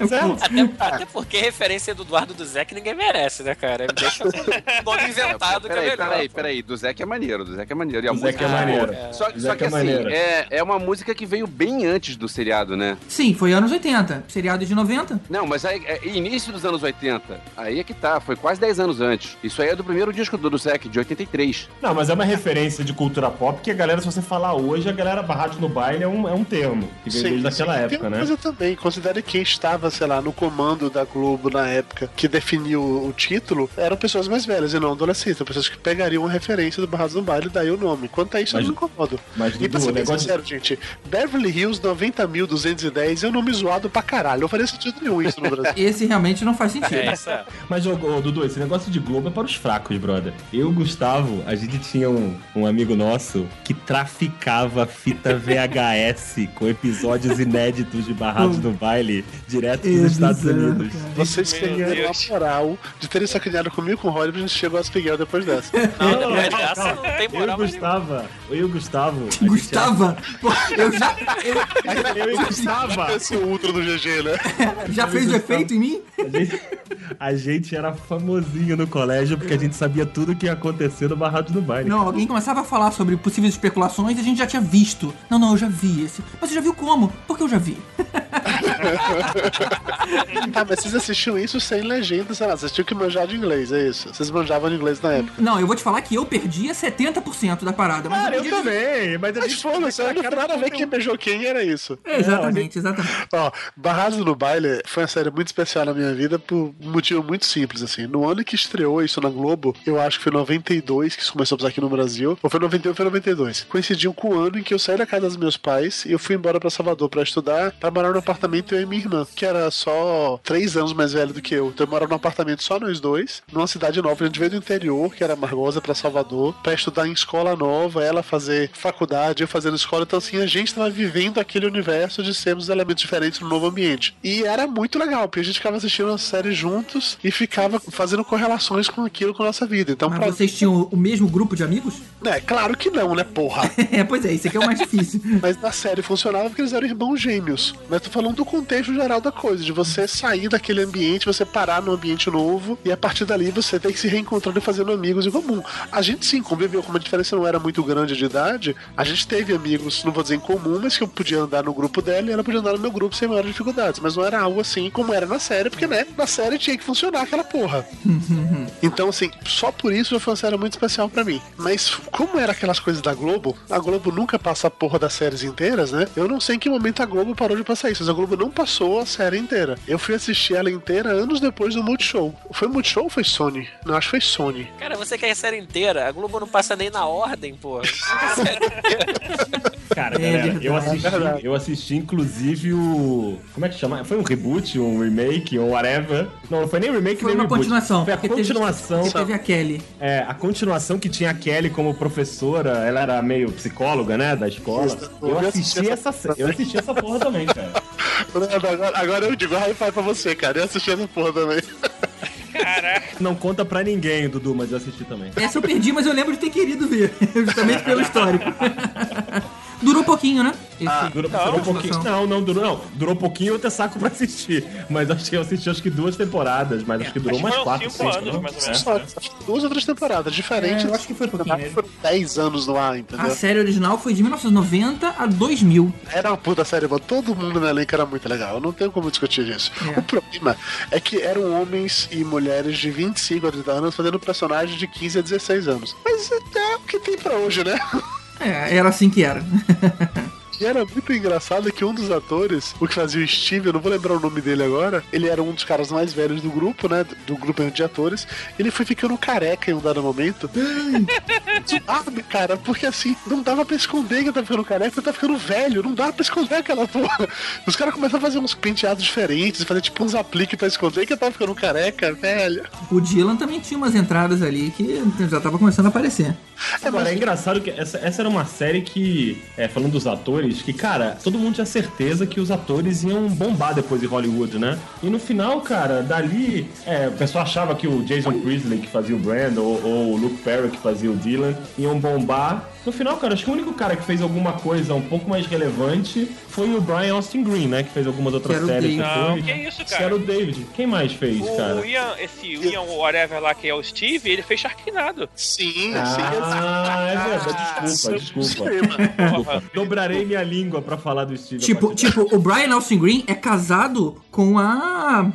que é uma mulher mais bonita de Hollywood, que eu esqueci o nome agora. A mulher mais bonita de Hollywood. Ah, é a. Era. a- É, Emma Watson. Não, é. A que fez Transformers. A que fez Transformers. Megan Fox? Megan Fox. Isso, Mega Fox. O cara é casado Caraca. com a Megan Fox. não, é tipo não, assim, não. ele se deu o melhor de todo mundo. Não é, não é com ela, não. É com outra pessoa. Pera aí, tô procurando aqui pra ver quem é. Mas não é Não, Megan tá certo, tá certo. Ele, ele, ele namorou com ela, terminou. é, estou aqui, eu, eu conheço tudo, né? É, Brian iniciou o relacionamento com a atriz Megan Fox. Eles chegaram a terminar no começo de 2009, mas reataram o namoro e casaram-se no dia 24 de junho de 2010 numa cerimônia privada realizada no Havaí. Estão casados até hoje? Ah lá, tá vendo só? E vocês ainda duvidam quem foi que se deu melhor. E detalhe, que ele ainda faz aquela série Anger Management. Com o... Ele fez Terminator. Não, ele fez Terminator, é, fez Terminator. Foi Fez legal, Terminator, que era maneiro. Ele fez Isso Smallville, só. ele era o único. Ah, é verdade. Não, mas, então, acho que ele foi o único. Porque se você for pensar, bom, a Tori Spelling, que era a dona, era muito engraçada, né? Que ela só tava no seriado porque ela era filha Do Aaron do showrunner, né? Ah. Do Aaron Spelling. Do Aaron. É, e ela depois fez algumas outras coisas, mas nada de sucesso. A, menina Jane que fazia a Brenda. A ela Brenda- a- fez uma série depois também. Quem? A loirinha, a Kelly. Ela Ah, fez, fez, uma outra fez, série fez. que ficou também um tempão. Eu- isso- É Eram que ela duas era irmãs, não era? Duas Isso, irmãs. exatamente isso. Ela era a irmã mais velha. Mas assim, só pra TV. No cinema eu não lembro dele ter feito nada. Então, e, mas- e se você falar da Brenda, a Brenda fez uma parada legal também. Então, já que a gente tá falando dos personagens, deixa eu fazer o, o resuminho ali daquele núcleo. O Brandon, ele era tipo o escoteiro, aquele cara que tinha a, a índole intocável. É o. Como é que vocês falam, o Leandro? É o Lawful Good? Lawful Good. Lawful Good? Lawful good. a Brenda, que era irmã Podcast dele, era a menininha que queria ser popular. A Kelly era aquela bonitinha meio sem sal. O Steve. não, não, Não, não. A Kelly era, piriguete. A Kelly era. Sei se é piriguete. piriguete, cara. É, piriguete geralmente é. é mais assanhada. Ela não era assim, não. Era, Era piriguete dadeira, brother. é, a dona que não dava pra ninguém, que queria casar virgem. A Isso. Kelly é aquela que se- segurava os caras dando, era essa. Era muito consciente do seu próprio corpo e ela fazia sexo numa boa, é isso. A Kelly já começou a série adolescente, tipo, no primeiro ano, já tendo dado pra todo mundo, cara. Ela deu pros caras, tipo, na sétima, oitava série. E depois, inclusive, até pra mostrar um pouco quando eles começaram a levar a série mais. A série já teve uns assuntos mais sérios. Um dos assuntos foi que depois apareceu a história real, que ela, na verdade, foi violentada na sétima, oitava série e não contou pra ninguém nunca. E aí meio que virou periguete depois disso e tal. É, eu acho que eu lembro desse. Ela conta numa, tipo, numa reuniãozinha só de meninas ali. Eles estavam contando, se... É. trocando segredo e ela fala Festa de isso. pijama, né? Uma parada É, dessa. Aí ela Isso meio que chora falando, até É. foi uma, uma representação maneira. Mas continuando, o Steve era o filho de uma atriz de TV, era aquele carinha meio mimado. O Dylan era o cara que tinha problema de alcoolismo. e que pegava a Brenda, e eu acho que pegou a, a, aquele Ele todos. já Ele era o tem- bad boy. Ele era o bad boy. Ele era o bad boy. é. A Andrea, ela era a menina que só tava no colégio. O colégio era de só de milionário, só tinha gente rica estudando. Tinha valet park pra estacionar o teu carro. e ela, ela tinha entrado como bolsa porque ela era pobre. E ela gostava Não do era, não era nem isso, porque assim, a escola ela é pública. A história é que ela tinha dado como endereço da casa dela, a casa da avó dela, que morava pra poder ser aluno daquele distrito, que os Estados Unidos funciona assim. A escola que você vai ficar, você vai estudar, depende do local onde você mora, do distrito onde você mora. Você não tem escolha? É mesmo? Sério? A escola pública, você tem que atender a escola pública daquela região ali. E é isso. Então, assim, a avó dela morava, ou tinha um endereço de alguma coisa lá em Beverly Hills. Então, ela dava como endereço a casa da avó dela para que ela pudesse frequentar aquela escola que era a melhor escola, exatamente porque tinha dinheiro, tinha os ricos e tal. Essa era a história. Caramba, que escola pública, então, aquele bando de milionário. Que, que É. bizarro. Essa mulher, a Gabriele, né? Que é a Fez- Andrea. Que é a Andrea, ela é de 61, cara. Ela é a mais velha ali da galera, né? Ah. Ela Então- sempre destoou um pouquinho dos outros. Não, do- ela, ela, ela dos tinha outros. 30 mas não, plus. mas não ela tinha ninguém 30 plus, novinho né? ali, né, cara? Pô, mas resta 70, não 61, cara. Ela já tinha 30 anos nessa época ela fez. Então, É. o Steve tinha é de 64. Então, volta que eu falei que eram atores de 30 anos fazendo adolescentes de 17. Era assim que Era. funcionava na época, Isso, entendeu? isso rolou piadas depois, porque eram séries que tinham adolescentes de 25 com pais de 35. Isso.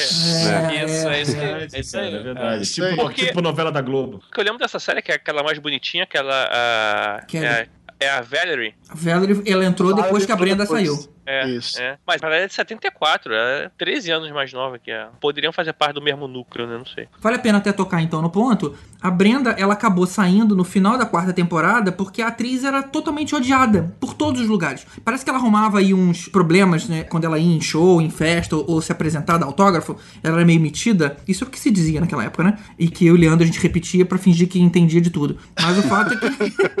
Mas o fato é que eu nunca tive muita certeza do que essas paradas. E também o que eu inventasse as pessoas iam entender como certo. Não tinha internet.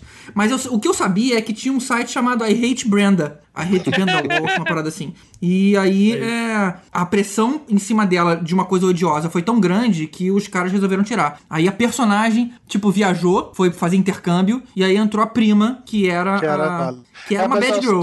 Só, mas só um detalhe, a Brenda, a atriz, no caso, ela saiu da série, não foi porque ela tratava mal os fãs, porque ela brigava com o elenco. E ela teve uma briga muito feia com a menina que fazia a dona, que era exatamente a filha do produtor geral. Então foi algo do tipo assim, papai, ela brigou comigo, bota ela pra fora. E ela saiu da série, entendeu? Foi Ô, assim que GG, é, a gente ainda vai falar dela hoje no podcast com outra série que ela também brigou com todo mundo e também saiu antes dos outros. É Então verdade. a gente guarda pra mais tarde.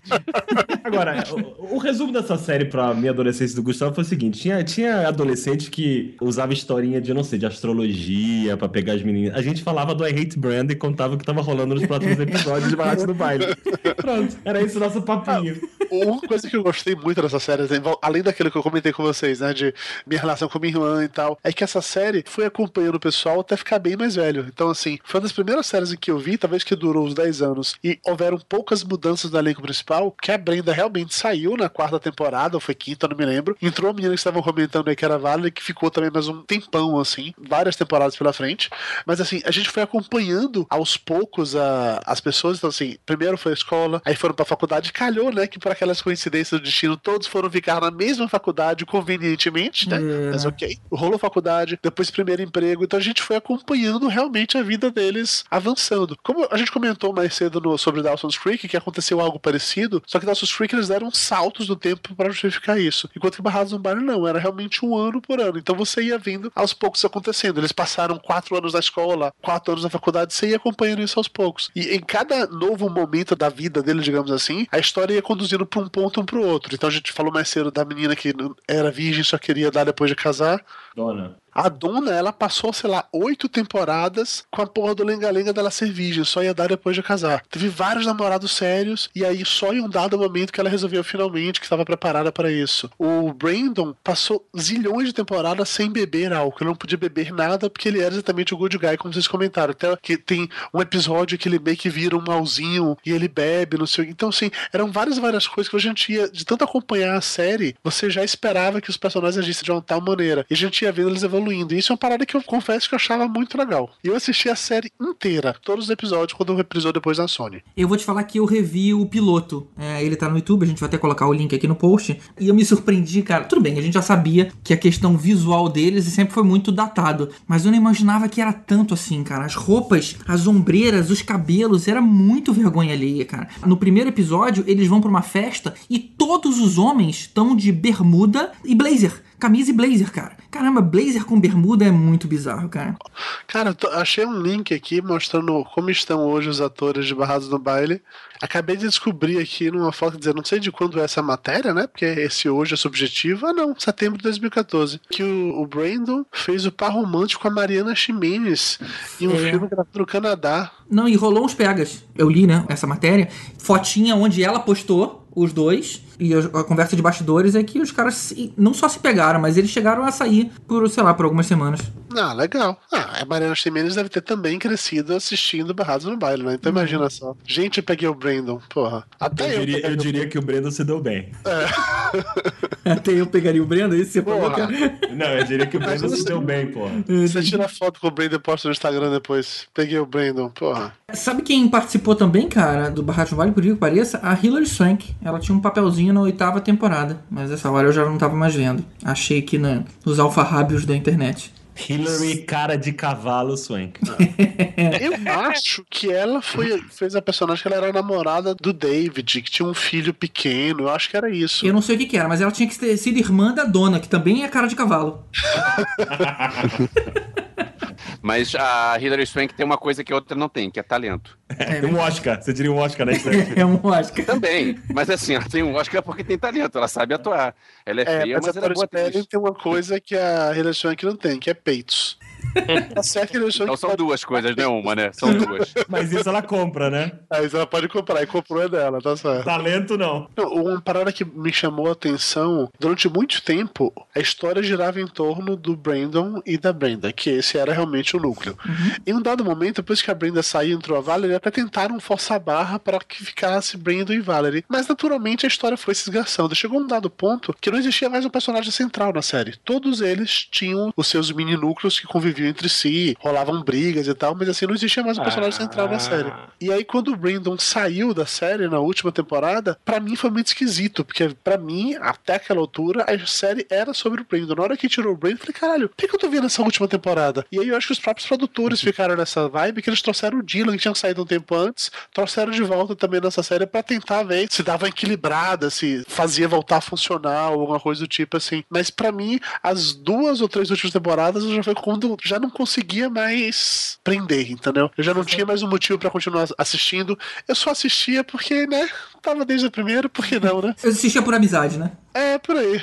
Os caras fizeram um documentário é, na década passada, eu acho que foi lá pra 2005, não lembro exatamente quando. Eles juntaram todos os personagens de novo, o núcleo maior, né? Brandon, Brenda, o Steve, o Dylan e tudo mais. Juntaram num, num set, que seria o set da casa dos caras, né? Eles, eles deram uma reproduzida e fizeram uma entrevista. E aí, como é que foi pra vocês terem passado por isso, terem, terem ficado tão famosos? Então, juntou todo mundo ali e eles começaram a contar algumas coisas de bastidores. E o interessante é que alguém perguntou para assim, eles começaram a contar até mesmo problemas afetivos entre eles e tudo mais, sempre num clima muito bacana, foi até interessante essa abordagem, não tinha ninguém zangado com ninguém ali, mas por exemplo, tem uma hora que alguém perguntou pra Brenda, qual foi o maior desafio que você teve na série? Aí ela falou o seguinte, cara, meu maior desafio era fingir ser irmã do Brandon, eu tinha um tesão absurdo por esse cara. E, tipo assim, Ali- ai, tinha que fazer cara de irmãzinha. E eu vou te falar uma parada, cara. Vendo a série, tipo assim, lá no finzinho tinha ali um climinha meio incestual entre eles, cara. Não é possível. Eles estavam sempre abraçados um do outro e puxa e senta na cama e conversa. Sempre achei isso meio esquisito. Aliás, Gustavo, é, se eu me lembro desse documentário, eles se encontraram no Pitch Pit. Que É, era o. Olha, o Que era o. Na verdade, é o que deveria ser um bar, né? Mas não pra idade deles, era meio que um café, que era o lugar que eles se encontravam. É, Na verdade, a, a ação da história se desenrolava ou na escola, obviamente, ou esse pitch pit, que era, por exemplo, o lugar que o, o, o Brandon arrumou o primeiro emprego, o dono era um cara super gente boa, Que como era o, sempre, ca- então ele era, o- sempre- era o café do Friends, era... Era um café, Ah, exatamente, era um café. Então, é, eles se encontraram no Pit Pit pra poder fazer esse documentário. E aí, nesse documentário, o Brandon se- ele, ele acaba admitindo que ele se arrependeu de não ter renovado o contrato da série. Ele achou que ele estava tendo um destaque muito grande e ele falou, cara, a minha hora de fazer cinema, eu tô muito preso pela série e não quis renovar. Só que ele falou que daí pra frente, cara, foi só decepção, decepção. Ele ainda tentou fazer alguma coisa ligada à música, mas foi tudo uma furada. Então ele acaba dizendo mandando a mensagem de uma forma geral, mas tipo assim, se você se vê nessa posição, se você, garotinho aí novo, que tá tendo muito destaque, não joga fora sem ter muita certeza do que tá fazendo, porque eu- a minha carreira foi pro lixo. Inclusive, ele até comentou que as entrevistas que ele dava para as outras mídias na época do Barrados no Baile, ele fazia questão de fumar e de beber o tempo inteiro e falar palavrão, Pra ele perder a imagem de bom moço, Pra ele poder ganhar outros papéis e não ficar com a imagem muito presa, mas não funcionou, pelo jeito ninguém quis o cara. Pô, quando você falou que ele, ele falou que se arrependeu, eu sei que você ia falar que ele se arrependeu de não ter dado uns pega na Brenda. É porque tem uma coisa também, cara, nessa época, anos 90, fazer série de TV era tipo assim, era, era subtrabalho, o É, ator que ia pro cinema. Não é como hoje em dia que a TV é onde estão, sei lá, os melhores papéis, onde os grandes atores estão indo fazer coisas diferentes, desafiadoras, porque cinema virou muito pipoca. Nessa época era o contrário, a galera queria sair da TV pra ir pro cinema. Tem vários casos de atores que fizeram um puta sucesso. Aquele que tinha aquele Nova York contra o crime, aquele ruivo, esqueci o nome do cara agora, que era uma série policial muito foda, ele era o protagonista e, porra, ele era o cara mais falado do momento, eles resolveram largar a série pra ir fazer cinema, porque ele ia fazer diferente. Se fudeu, fez porra nenhuma. Anos depois voltou pra TV pra fazer CSI Miami. Esqueci o nome do ator agora. Caruso? É, David Caruso, acho que é isso. O maior exemplo disso é o bom e velho Bruce Willis, né? Que fez um super sucesso na televisão e depois virou um super astro. Era, todo mundo queria ter a carreira do Bruce Willis. Se a gente for analisar a carreira da Jane Garth, que era a Kelly, ela só fez coisa pra televisão. Assim, se olha o MDB dela, até hoje é tudo ou é filme pra televisão ou é série. De novo, Pois é. né? De todo mundo ali, a única pessoa que se deu mais ou menos bem foi o Brian Austin Green. Por favor, de novo, todo morde a sentido. sua língua antes de falar mal do Steve, porque ele trouxe o Sharknado 1 e 2 e tá vindo o Sharknado 3 por aí. Ele foi que se deu melhor. É, não, realmente, o o Sha Sharknado ia se dar melhor do que a Megan Fox. Você tem razão, Dudu. Porra, caralho, ele enfrenta um furacão de tubarões dentro de um avião, velho. Eu trocava isso por Mega Fox em qualquer momento da minha vida, cara. Você tá louco?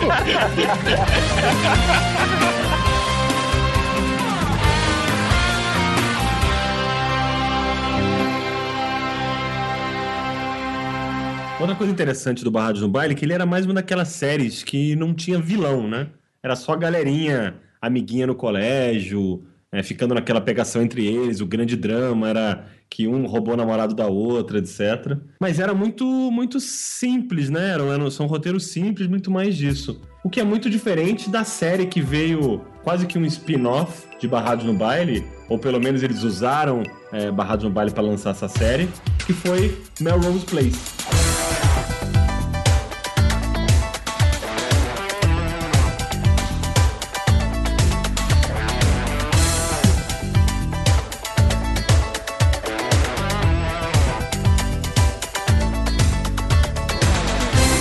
Série que começou dois anos depois de Barrados no Baile, começou em 92. E eu lembro que o primeiro episódio, até pra poder. Barrados no Baile tava fazendo muito sucesso naquela época. Teve um plot do, do Barrados no Baile, que apareceu um cara mais velho, que tava, era um pintor, que tava pintando a casa da Kelly. E aí elas estavam naquela, ai, mas o cara mais velho pintou não sei o quê. Aí o cara pega a Kelly e vira namoradinho da Kelly. Que era o Jake, né? Que era o Jake, que era o bad boy do, do. Que não era bad boy, né? Era um cara. Era um cara mais, é, mais rústico, né? Mais rough.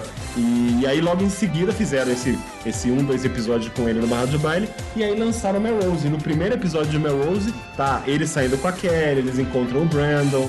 Pra poder fazer essa conexão e meio que essa passagem do bastão e de audiência entre Beverly Hills, 90210 e Melrose Place. E detalhe Agora- que ele foi, entre o grupo de amigos dele no Melrose, ele foi muito criticado por estar com alguém tão novo. Os próprios amigos falaram assim, cara, não tô acreditando você tá com essa pirralha, eu não acredito que você vai fazer isso isso com aí. ela e tudo mais. É Isso aí. Foi uma, Isso foi uma aí. crítica legal. E, na verdade, assim, eram séries muito diferentes, né? Porque aí sim, essa é uma série que tinha vilões claramente definidos, era uma série que era muito mais sensual, ou até sexual mesmo, a galera toda é, para contar um pouquinho da história, a galera toda vivia num condomínio, naqueles condomínios bem com cara de Los Angeles, aqueles condomínios baixinhos, que no meio tem uma piscina, são prédios baixos no meio uma piscina, todo mundo morava junto, e todo mundo ali meio que se pegava, é, ou- enfim, tinha uma interação grande entre, entre essa galera lá.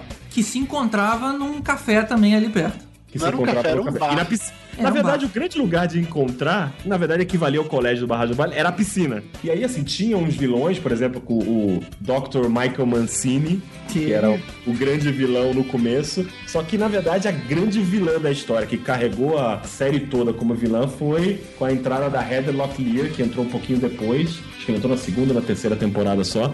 E aí, É, ela na primeira temporada ela fez uma outra participação, mas fixa foi só a partir da segunda. Ah, essa- E aí ela, ela era uma vilã clássica. Ela seduzia os caras e tinha tramas mais pesadas, etc. E na verdade, no final, ela foi desses atores, com exceção da Marcia Cross, que a gente vai falar depois sobre ela também. Mas ela foi a, a- a atriz que depois fez, não diria muito sucesso, mas ela ficou muito na mídia, porque ela se casou depois com o Bon guitarrista do Bon Jovi, com o Rick Sambora. Então ela ficou sempre nessa historinha de, da celebridade dos Estados Unidos. Mas ela concorreu a três Globos de Ouro por melhor atriz de, de série dramática. Por, Pra você pelo- ver como eram as coisas, né, cara? Essa série ganhou a indicação Globo de Ouro. Não, e era engraçado que esse negócio de Melrose, essa história de você morar. Eu lembro que eu, quando eu trabalhava num- numa, numa empresa de bebidas, quando eu era da faculdade e tal, o primeiro trabalho mais, mais sério que eu tive. E era uma empresa que a sede era em São Paulo e vinha gente do Brasil inteiro, que era, tinha começado a trabalhar eh, nas regionais e, e pelo Brasil. E elas vinham todos pra São Paulo aos poucos, né? E essa empresa era, na época, era no centro empresarial, aqui em São Paulo, que é ali perto do Morumbi. E todo mundo começou a morar, um começou a morar, depois veio outro, começaram a morar no mesmo prédio, no Morumbi. Então, tinha, assim, tinha tipo uns três andares de quatro apartamentos cada um, três, quatro andares, de só pessoas que trabalhavam juntos na mesma idade. E a galera apelidou o prédio de Melrose. Justo. Você tá falando, tá falando dos atores? Tem outra atriz também que fazia a Alison, que era aquela loirinha que era dividir apartamento com o cara que teoricamente era o personagem principal na primeira temporada. Acho que era Curtin Thorne Smith, A acho que era Thorne, né? É. Que ela fez um monte de, de coisas depois de sair, sair de lá. Ela É. foi protagonista daquela série According to Jim, que era com o Jim Belushi durante anos. Eu depois gostava ela. muito dessa série. Eu gostava pra caralho dessa série. Era um dos sitcoms desse assim, de família que eu achava muito legal. Ela fez também, depois Two and a Half Men, né? ela chegou a casar, eu acho com o Alan. Ela foi, ela foi até o final. Desde que ela entrou até. a- foi até o final da série. Ela foi até o final. No último episódio de Two and a Half Men, eles se casam. E essa menina, você lembra, Gustavo? Tinha um, um filme que a gente curtia quando era moleque, que ela era uma adolescente que pegava onda, que queria pegar o professor. Curso de verão, curso de férias. Você lembra dessa história, não? Nossa, era ela? Eu lembro, Era eu ela, lembro. Era, era- era, aquele era cara, era com o Mark. Hamill, que hoje ele tá em Isso. NCIS, ele era o professor, eu lembro disso. Olha Exatamente. só, e né? ela era sensacional, e ela era tipo a surfistinha, que era apaixonada pelo professor e É tal. verdade. E era linda, né? Aí depois ela apareceu no, no Melrose. E o roommate dela, que era o Andrew Shue, é o irmão da Elizabeth Shue. Que aí, depois do sucesso dessa série, ele ficou incomodado com a falta de privacidade e cortou qualquer laço aí com a TV. Ele acabou se dedicando à causa social, criou uma, uma organização aí que incentiva os jovens a fazer alguma coisa com veio social, mas nunca mais voltou pra TV. Ela fez bom. também aquela Ellie Mc- McBeal, né? Ellie Não, McBeal. não, é. ela era não. Vocês Alex McBeal, sim. Quando Ah, tá. Não, não era ela, Ela né? não era a Ellie McBeal, tá? Não, eu não, vi mas ela série. fez. Agora ela fez também uns dois episódios de uma série que eu curtia, que era Spin City, que era do. Ah, Michael- Michael, J. J. Fox. Michael J. Fox. Quem, é, e quem fazia também essa série, que era uma das principais, era a quem a gente tava falando, que era a. Heather Locklear. Isso, a Heather Locklear. É Ela- verdade, as duas estavam lá. É verdade. É. Era uma série bem legal esse Spin City. É, até quem. Depois É, o Charlie Chin assumiu também a série, quando o Michael J. Fox se aposentou. Mas ó, voltando a falar de Melrose Place, tem uma parada que é importante frisar assim, é que todo mundo que assistiu Friends deve ter visto em algum momento ou outro o Joey participando como ator daquela série lá que ele era médico, o Dr. Drake Romori, que era aquele típico novelão soap opera americana que acontecia as coisas mais bizarras do mundo e tal. E Melrose Place era isso. Era novelão que acontecia coisas bizarras, do tipo pessoas operarem transferência de cérebro. Não, não acontecia transferência de cérebro, tá? Mas assim, era esse nível a parada, entendeu? Eles arrumavam as formas mais estapafúrdias pra justificar os dramas. Então foi uma série que quando começou me prendeu, que eu achei interessante. É tipo Barrados no Baile, o pessoal mais velho, eu achei interessante isso. Mas ela foi ficando tão novelesca, vilanesca, tão over dark, né? Você colocar meio dark mesmo, né? Que eu larguei mão, eu não consegui continuar. Eu nunca via a série que ele fazia, né?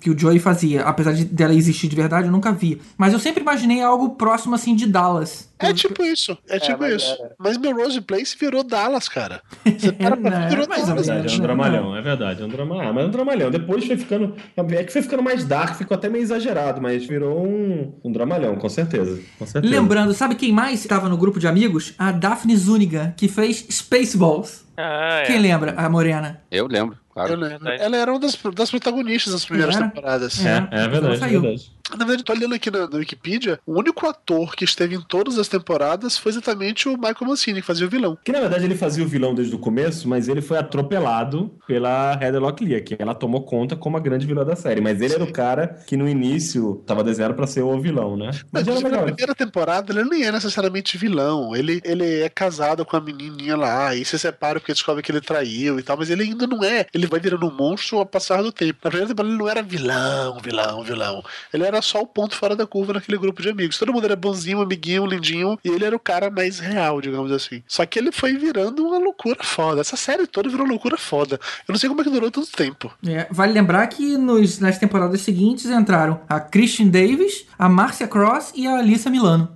Ah, sim, a Alice Milano, que ela faz a cunhada do Michael Mancini, do vilão. Que ele acaba pegando ela também, uma parada dessa, assim. A Alissa Milano, eu lembro dela no Comando pra Matar. Ela era, era a Oh. filha do Schwarzenegger. A filha da Schwarzenegger, novinha. Caramba, é verdade. É, eu, quando penso no nome Alice Milano, eu penso em outras coisas, não nela criança com. Cada um puxa a referência que quiser, né? E detalhe que quando a série acabou, as pessoas da equipe de filmagem, de produção, eles venderam garrafas com água da piscina da, da parada no site lá do eBay. E, Caramba. e ganharam uma grana, cara. Água da, da piscina de Melrose. Sinistro, né? É um bom negócio, porque quando acabar você pode pegar de qualquer lugar e dizer que era da piscina. Cara, metade desse podcast hoje tá aqui em São Paulo. A gente compraria água da piscina do Melrose, com certeza.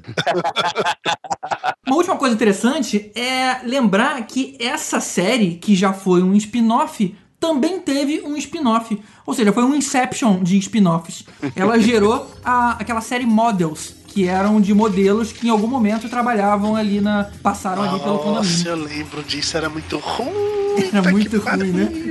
Durou o quê? Uma temporada, duas Uma temporadas? temporada, sei lá. é, uma só. Tinha uma atriz em comum, eu acho que era exatamente a Zú- Zúñiga que você comentou. Acho que era ela que era, trabalhava tipo como fotógrafa de moda. Isso, é E ela isso que era mesmo. de ligação, É não é isso mesmo, ela- Ela era fotógrafa, boa, bem lembrado.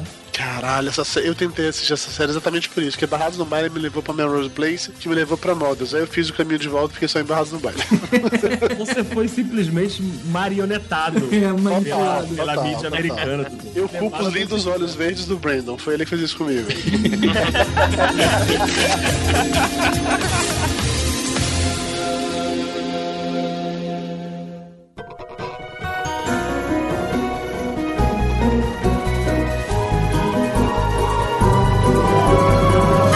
Aproveitando que falamos de Marcia Cross, ela esteve de volta numa série que acredito que é bastante popular até hoje, né? Não sei se continua até hoje, porque eu parei de ver já tem um tempo, que é o Desperate Housewives. A série, se eu não me engano, ela acabou há um- uns dois anos atrás, eu acho.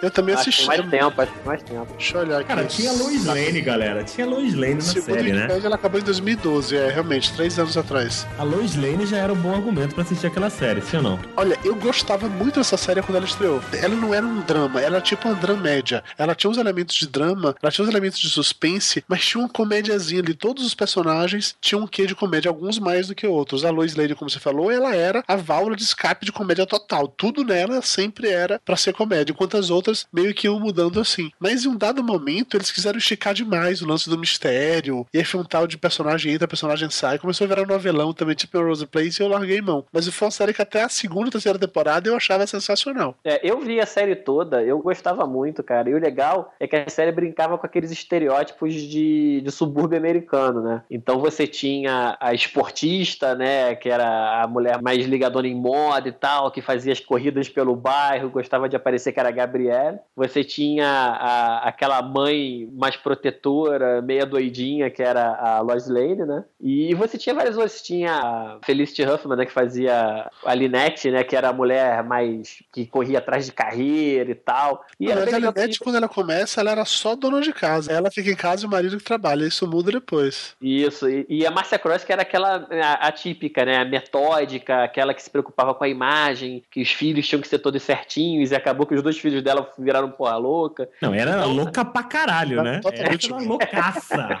Loucaça. Pois é, Eu e o legal é que a série brincava com isso, né? Eu lembro de uma cena da, da Marcia Cross que ela vai transar com o marido e tem um sanduíche ou alguma coisa de comida pendurada no móvel e vai cair e ela não consegue se concentrar naquilo porque ela tá vendo aquilo vai cair, vai sujar e não pode sujar. Ô, Elvis, mas sabe o que é engraçado, cara? Você que curte ruiva, é impressionante como a TV americana, cara, quando bota ruiva, é sempre personagem, a mulher doidaça, louca, tipo, fora da casinha, né? No Scandal, se você vê, tem uma ruiva no Scandal que também é uma louca, é uma Marcia Cross, cara, é louca pra cacete. Outra bacana que tinha nesse seriado era a Nicolette Sheridan, né? Sim, que ela era a vizinha, a loira Piriguete. Isso. É piriguetosa. Isso, isso. É de Brit, sensacional ela. Todos os personagens dessa série eu achava muito legais. Inclusive, falando de Melrose Place, de novo, tinha o cara que fazia o marido da Lynette, ele também era em Melrose Place. Ele era o, o gay daquele grupo lá, que eu esqueci o nome do, do Ah, é personagem. verdade, verdade, verdade. E aqui ele fazia o marido da Lynette. Eu gostava muito de todos os personagens de Desperate Housewives. Muito. E eu tô olhando aqui, fiquei curioso, fui surpreso, na verdade, de saber que o elenco principal inteiro ficou até o final. E ninguém largou a série no meio do caminho, o que é, é, obviamente um bom sinal. Imagino que a série deve ter, deve ter acabado muito bem até. Rod, você que viu até o final, acabou bem? É, não, a série acabou bem. Ela teve vários altos e baixos, né, ao longo do caminho, mas acabou bem. Eles deram umas viajadas, né, ao longo do tempo. Mataram alguns personagens que não precisavam pra gerar mais drama e tal. Mas no geral a série foi boa, assim. Foi, assim, se você gostava do começo, você poderia ter seguido, porque a série não perdeu muito da pegada, não. Ela continuou engraçada, tinha momentos de drama, tinha momentos de mistério. É a definição de guilty pleasure, cara. É aquela série que você vê, assim, para se divertir mesmo, para dar risada, sabe? Sem muito compromisso. Mas você não, não deixa de ver, você não consegue deixar de ver. Isso que é o legal. né? Guilty Pleasure é mais série de molezinha, né? Eu acho que todo Guilty Pleasure tem um quê de série mulherzinha. Não, cara. Barrados no Baile não era de molezinha. era de macho pra caralho. Era, era de, de mulher. macho pra caralho. Todo mundo era. Puta que fica de macho aquilo ali. A gente só mandava nossos caôs pros, pras meninas, cara. Os homens a gente fingia que não via. e quem foi que viu a versão nacional de Desperate Housewives com a Luciana Santos e com a Sônia Braga? Nossa, maravilhoso, sensacional.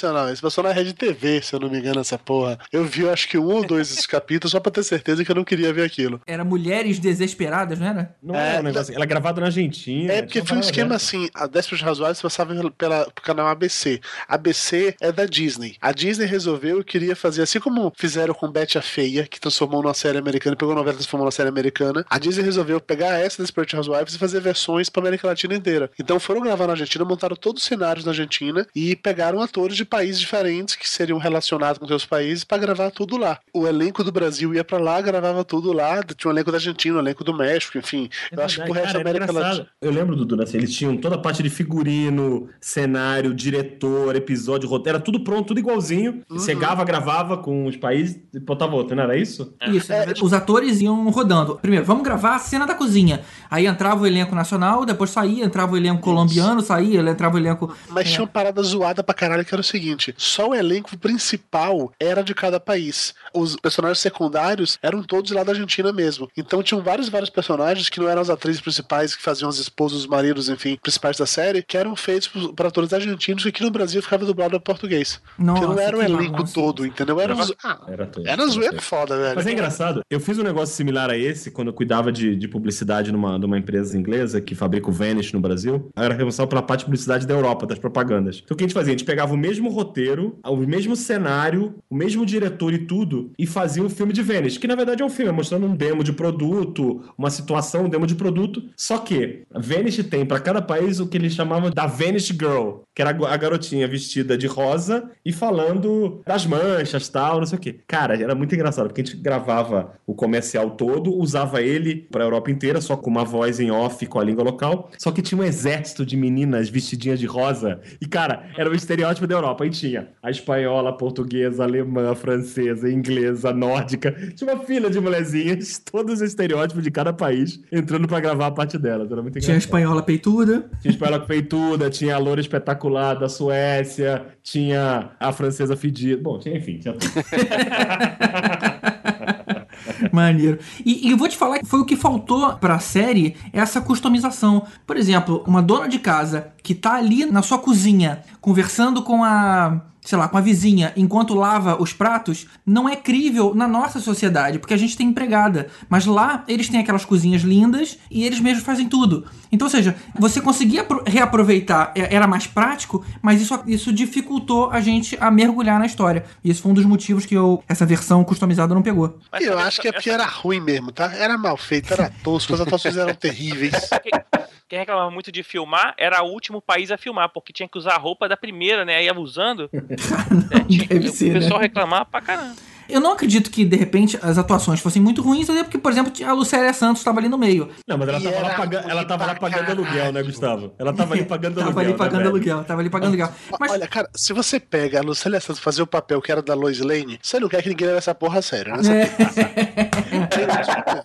É, é verdade. Mas o que eu digo é o seguinte: por exemplo, tinha cena que os caras iam fazer o enterro e aí tinha alguém ali servindo quitute, todo mundo na casa da pessoa, com um lanche. Porra, a gente não faz isso aqui, cara. Mas eles tinham que fingir que é assim que funciona no Brasil. Bizarro, né? Talvez não fosse nem na Argentina, que eles pegaram os roteiros dos episódios americanos e não tiveram nem o trabalho É. pra adaptar pra América Latina, né? Nem adaptar especificamente pro país, né? Cara, a única coisa que eles fizeram de adaptação foi só mudar o nome, saca? A, a Susan Maier que virou Susana Maier. E foi só isso, cara. Nossa. nomes, tipo da Gabriela. Solis, nem mudou, era o mesmo, porque a Gabriela Solis funciona aqui. Então, assim, eles não mudaram porra nenhuma, não tinha como funcionar, era outra realidade, era outro universo. Não... Foi uma coisa que na TV americana começou a, a funcionar naquela época, e na mesma época teve o Sex and the City, que eram séries especificamente pro público feminino, e que depois acabavam pegando pessoas como vocês dois, por exemplo, é, começava a ficar mais abrangente. Então essa série foi uma das primeiras a ter isso e foi muito reconhecida nos Estados Unidos por isso. Aliás, Sex and the, Sex and the City eu vi inteiro, é bom pra caralho. Ah, Em Desperate Housewives eu lembro, cara, que a história que eu conheço assim, que eu não conhecia muita série. Aí eu tive lá nos Estados Unidos, num algum lugar, que foi gravada a série, né? Aí todo lugar que passava, porra, tu tirava foto, né? Turista é uma merda, né? Vai tirando foto de tudo. Aí eu cheguei aqui de viagem, fui mostrar as fotos da viagem, aí mostrei pro Rod ali, caraca, a casa da fulana. Falei, caralho, Rod, vai se fuder, tu sabe a Porra, porra. Rod. Aí a entrada da Porra, da não faz a fulana. gente passar essa vergonha, Rod. Vê, mas não dá pinta, né, pô? É.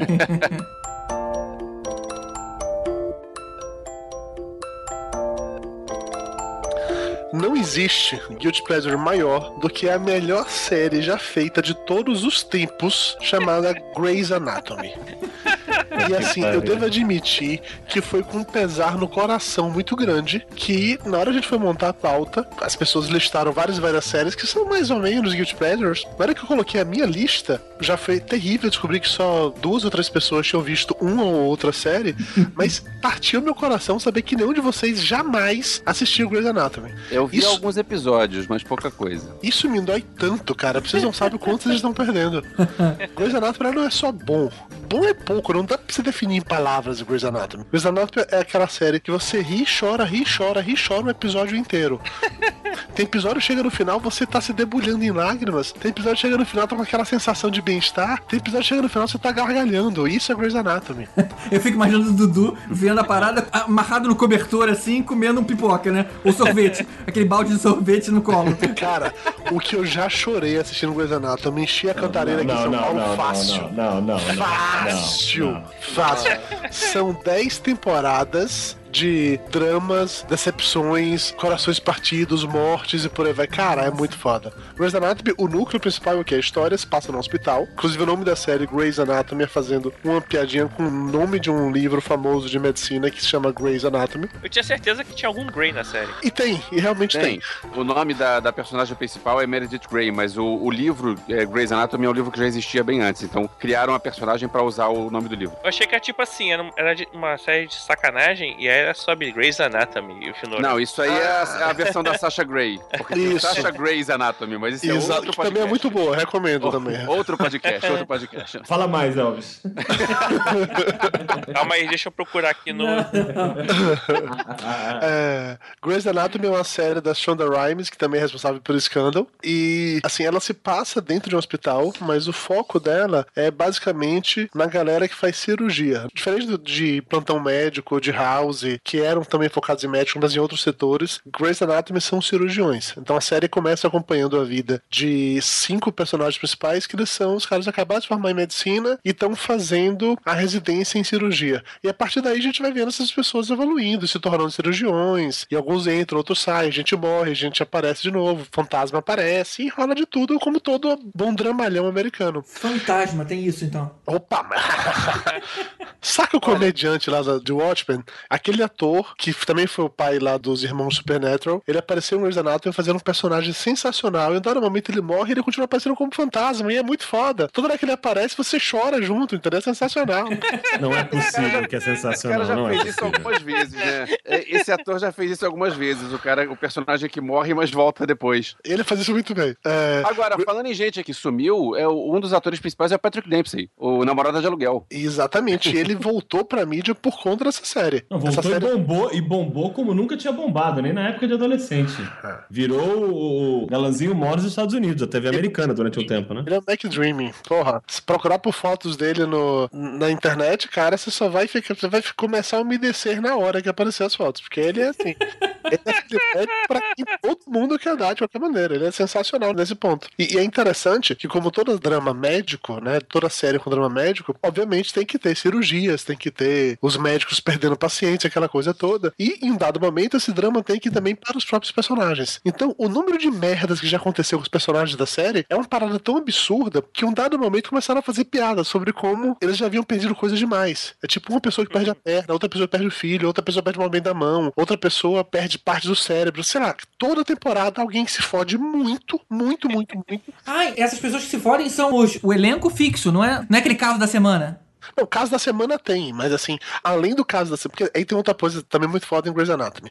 Todo final de temporada é de tirar o fôlego. Porque acontece sempre alguma coisa muito grandiosa, assim. Algo muito foda. Tipo, um avião explode, uma balsa pega fogo, um terremoto. Sempre acontece uma parada foda e todo mundo sempre vai pra porra do mesmo hospital. Então é sempre isso. E sempre alguém do elenco da série tá envolvido na parada, sempre tem algo E, grandioso. e alguém fala assim: We have to come back. É, já rolou uma temporada que acaba com cinco personagens do elenco principal que estavam no avião que caiu. Caralho, puta que vão vão matar os cinco de uma vez só, como é que pode? Meu Deus, meu Deus, meu Deus. Então, assim, esse tipo de coisa acontece. Aí quando volta na temporada seguinte, você descobre que não mataram todos, mataram um só. Mas o outro perdeu o movimento da mão, então passa a temporada inteira pra recuperar a ser o melhor cirurgião fora que ele sempre foi. A outra desenvolveu um distúrbio de trauma por causa daquela queda do avião e passa um entendeu? Então, assim, eles vão colocando elementozinhos, mas no final é dramalhão tipo Melrose Place, é dramalhão tipo Dallas, só que é legal, entendeu? Diferente dos outros todos, é bom, é só isso. E vale muito a pena, sério mesmo. que Melrose Place não é bom. Não, não é bom. Não, eu acho que tudo que a gente falou até agora são coisas que são tão ruins que acaba ficando bom. Pelo que você tá me falando, essa série é, é, é bom de bom mesmo, né? Ela é boa, boa, só boa. Não, não existe nada mais, ela é simplesmente boa. É boa ela como a novela das 8, das 9 da Isso, Globo. É isso, exatamente É isso. isso. Se você É gosta de novela, você É, vai gostar é. de Grey's Anatomy. É um Ela é uma bom bela novela. Teve um ela foi- personagem que era destaque nas primeiras temporadas, que era vivida pelo Isaiah Washington, que ele era um cirurgião torácico, né, de, de coração. E ele fez algum comentário maldoso sobre um outro ator, que era o Tio Knight, sobre o fato do cara ser gay. E fez uma parada que gerou mó mal-estar, assim, na série. E a série, todo mundo na série ficou do lado do Tio Knight e esse cara foi demitido. Foi defenestrado da série, desapareceu, só foi aparecer novamente numa participação especial na décima temporada. Assim, depois todo mundo já tinha esquecido e, o que o outro ator que foi ofendido já tinha saído da série, sei lá, cinco anos atrás, entendeu? Ele foi defenestrado porque gerou todo o mal-estar na época da série. Eu não sei como é que a série tá hoje, mas lá pra 2007 ela foi premiada como Globo de Ouro de melhor série dramática, né? A série é muito boa e continua muito boa até hoje. E ela também deu origem a um spin-off. A atriz Kate Walsh, que tinha que era fazer a médica Edson Montgomery, ela surgiu na série com participação especial na primeira temporada, aí ficou regular durante mais uns duas ou três temporadas. Aí a partir daí ficou fazendo participações especiais, enquanto ela foi estrear a própria série dela, que eu acho chamava Private Practice, que era ela como médica em outra cidade e com outro grupo de médicos em volta, mas acabou que não, não, não vingou. Ela sumiu, foi fazer outra parada depois disso. Mas, Dudu, Dudu, me, me fala uma coisa, cara. Eu não assisto nenhuma da série de hospital, não gosto dessa porra. Nem House, que eu sei que é bom, eu não assisto. Mas qual que é a diferença de Grey's Anatomy pra ER, por exemplo? Que parece pra mim a mesma merda. IA, ele era muito mais focado. Todos, obviamente, têm os dramas juvenis, perdão, os dramas pessoais de cada um deles, mas IA a gente via médicos adultos desde o início, vivendo suas vidas adultas, e tinha apenas um cara que era estudante de medicina, que era o Carter, se eu não me engano, acho que dele era esse. Em Grey's Anatomy, você vê as duas coisas o tempo inteiro separados. Você tem os, os médicos mais novos começando a carreira ali, e você tem os médicos mais experientes. Mas a história não é sobre os mais experientes, é sobre os mais novos. Então você vê os caras crescendo na carreira. Tanto é que quando esses personagens principais eles já crescem, já são cirurgiões, já estão em outro status, outros personagens mais novos são inseridos na série para fazer esse mesmo papel dos caras que estão chegando, que estão aprendendo. Que é um hospital escola, então tem aquela parada de ensinar pra galera como é que faz as coisas. Então tem sempre alguém que tem que estar lá embaixo, na base da parada, pra estar aprendendo o que vai acontecer mais lá pra frente. E além disso, essa série rolava muito mais pegação e muito mais putaria do que ER. ER é muito mais dramático, Grey's Anatomy é muito mais leve. Eu falei que eu choro pra caralho, mas Grey's Anatomy tem núcleo de humor o tempo inteiro. E assim como série que a gente comentou mais cedo, esqueci agora qual foi, que o núcleo de humor ela vai mudando de personagem pra personagem ao longo das temporadas. Então, nesse momento, o núcleo de humor é esse cara aqui. Nesse episódio, o humor tá focado nesse cara. Mas daqui a cinco episódios, esse cara tomou um tiro e tá quase morrendo. Ele virou drama, o humor tem outro cara, entendeu? Caramba, Isso maneiro.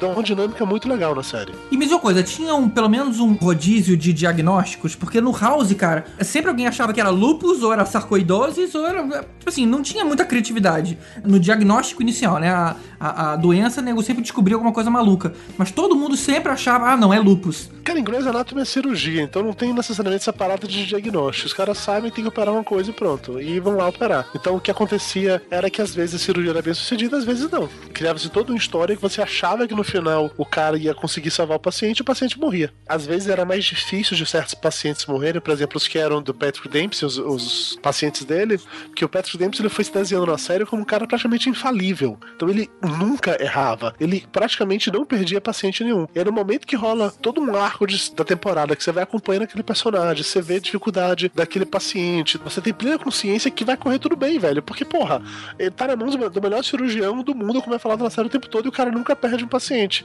Aí o cara vai lá e morre. Aí isso te pega de surpresa pra você desenvolver um afeto já pra aquela situação toda. Então, até nisso, eles brincam muito. Os médicos infalíveis, que são infalíveis e resolvem crises absurdas, mas na hora que eles erram, é exatamente no momento que você menos espera que ele erre. E aí ele erra, ou não é que ele erra, é que ele não consegue realmente resolver aquilo, e aquilo te pega de surpresa e te, te derruba, te destrói, assim, sacou?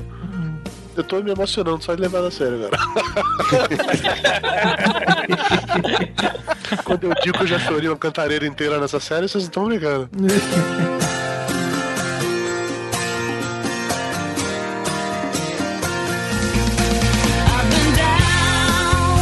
Então, além dessas que a gente falou, tem mais um monte de séries que são guilty pleasures, mas que a gente não tem tempo de falar. Então eu pergunto pra vocês, gente, o que, que ficou faltando aqui que não entrou e não dá mais tempo?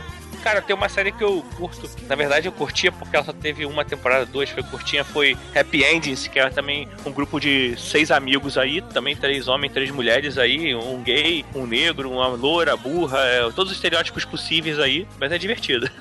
Happy Endings, engraçado. Happy Endings eu nunca vi. Pra mim, Happy Endings é no- nome de... Não vai falar, Gustavo, que Não é. pensa nisso, Gustavo. Não pensa nisso. censura no podcast. Modalidade de massagem, mas tudo bem.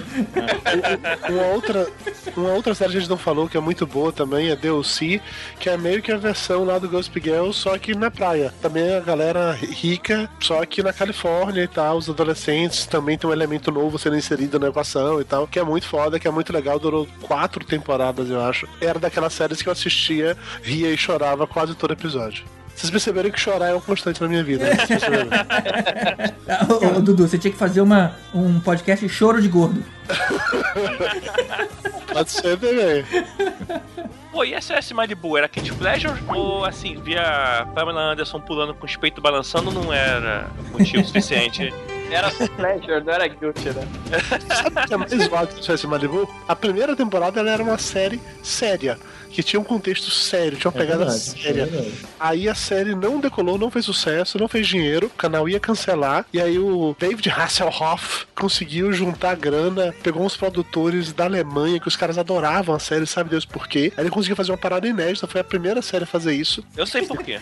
A Pamela Anderson Ele conseguiu. con- con- é, convenceu ele. Não tinha Pamela Anderson na primeira temporada, cara. Não tinha. Não tinha Pamela Anderson na primeira temporada. A Pamela Anderson aparece na, na segunda e na terceira. Não tinha na primeira. A primeira série, a primeira temporada era drama, era denso. Não tinha essa, essa putaria que acabou tendo depois. O David Hasselhoff, ele conseguiu fazer uma parada assim. Ele conseguiu financiamento de produtoras da Europa e de outros lugares pra poder fazer a porra da série. E aí a série, em vez de sair num canal americano, ele saiu pelo syndication, que eram pelas emissoras menores espalhadas pelos Estados Unidos inteiro. E assim ele conseguiu fazer essa série por 10 anos, velho. E SOS Malibu deu origem a mais duas séries. Que tinham, acho que era o Malibu Nights, que era ele fazendo o mesmo personagem, só que à noite ele era um detetive particular. Ah, não. E andava, e andava num carro preto também ou não?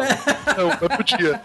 E deu origem também a um. Tinha um Baywatch, acho que era Havaí, que depois que saíram de Malibu, os caras foram pra Havaí pra poder cuidar das paradinhas lá. Cara, essa, essa Malibu era muito foda. Bicho, o cara, o cara. Não, pera, pera. O David Hasselhoff, ele além de ter sido o maluco que pilotava a porra da super máquina, ele, como salva-vidas, conseguia desarmar bomba, velho. Imagina, o cara tinha treinamento ele tá pra desarmar bomba. Puta que pariu, velho. Maneiro. Cara, eu lembro de uma série chamada Kyle XY, que eu achei que fosse, caramba, é um, é um garoto feito em laboratório. E aí é até engraçado que o cara não tinha umbigo, né? Porque ele também ele não nasceu de vias naturais. Só que era uma parada muito tinha. Eu tinha. Eu fiquei com tanta vergonha de dizer que assistia. E aí, quando as pessoas comentavam na lista, eu dizia que não, não, essa eu não vi, não. Mas, mas a verdade é que eu vi aí, sei lá, a primeira temporada inteira. Quando a gente falou da Shannon Doherty como Brenda, que ela arranjou confusão e saiu ou foi saída de uma série, ela fez a mesma coisa em Charmed. Charmed é uma série que eu vi, eu vi algumas temporadas, porque era a época do meu primeiro casamento, início dos anos 2000, e a gente não tinha internet para procurar meios alternativos de procurar séries. Então eu combinava com a patroa da época. Eu escolhi algumas coisas, ela escolhia algumas coisas e ela gostava de Charmed, ela gostava dessa temática de bruxinhas. Aham, tá bom, mete Fala sério, Elvis, era da tua cota, vai. Chama de era da tua cota. E acabou que eu não via a geração, a época da, da Shannon Doherty, eu só via a época já da Rose McGowan, porque eram três irmãs, tinha uma história de três irmãs bruxas, é, a Holy Mary Combs, que eu sempre achei que a tradução podia ser a Santa Maria dos Pentes, Holy Mary Combs.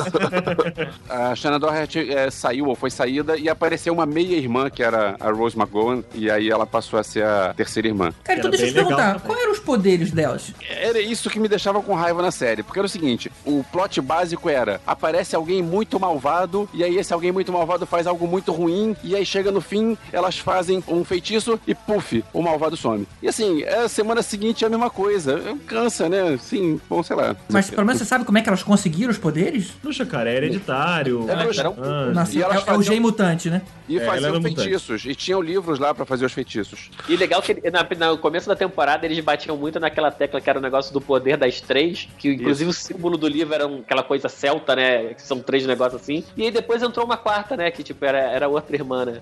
Não, na verdade, aí é que tá, ó, Rod. Quando a Shannon Doherty saiu, aí entrou a Rose McGowan, que seria pra fazer o 3, porque pra continuar com essa história de símbolo das três. E aí inventaram a história de que era uma meia-irmã. É, então, né? Era, é, três eram as três originais, pô. Não, mas é que tá. Segundo, isso aí é- tem lógica. Se, se precisa de três irmãs, então são três irmãs. Tá, uma tá, mas fora, foda-se, vem cá, rolava aquela parada tipo Capitão Planeta, pela união dos seus poderes, vai planeta, rolava isso então.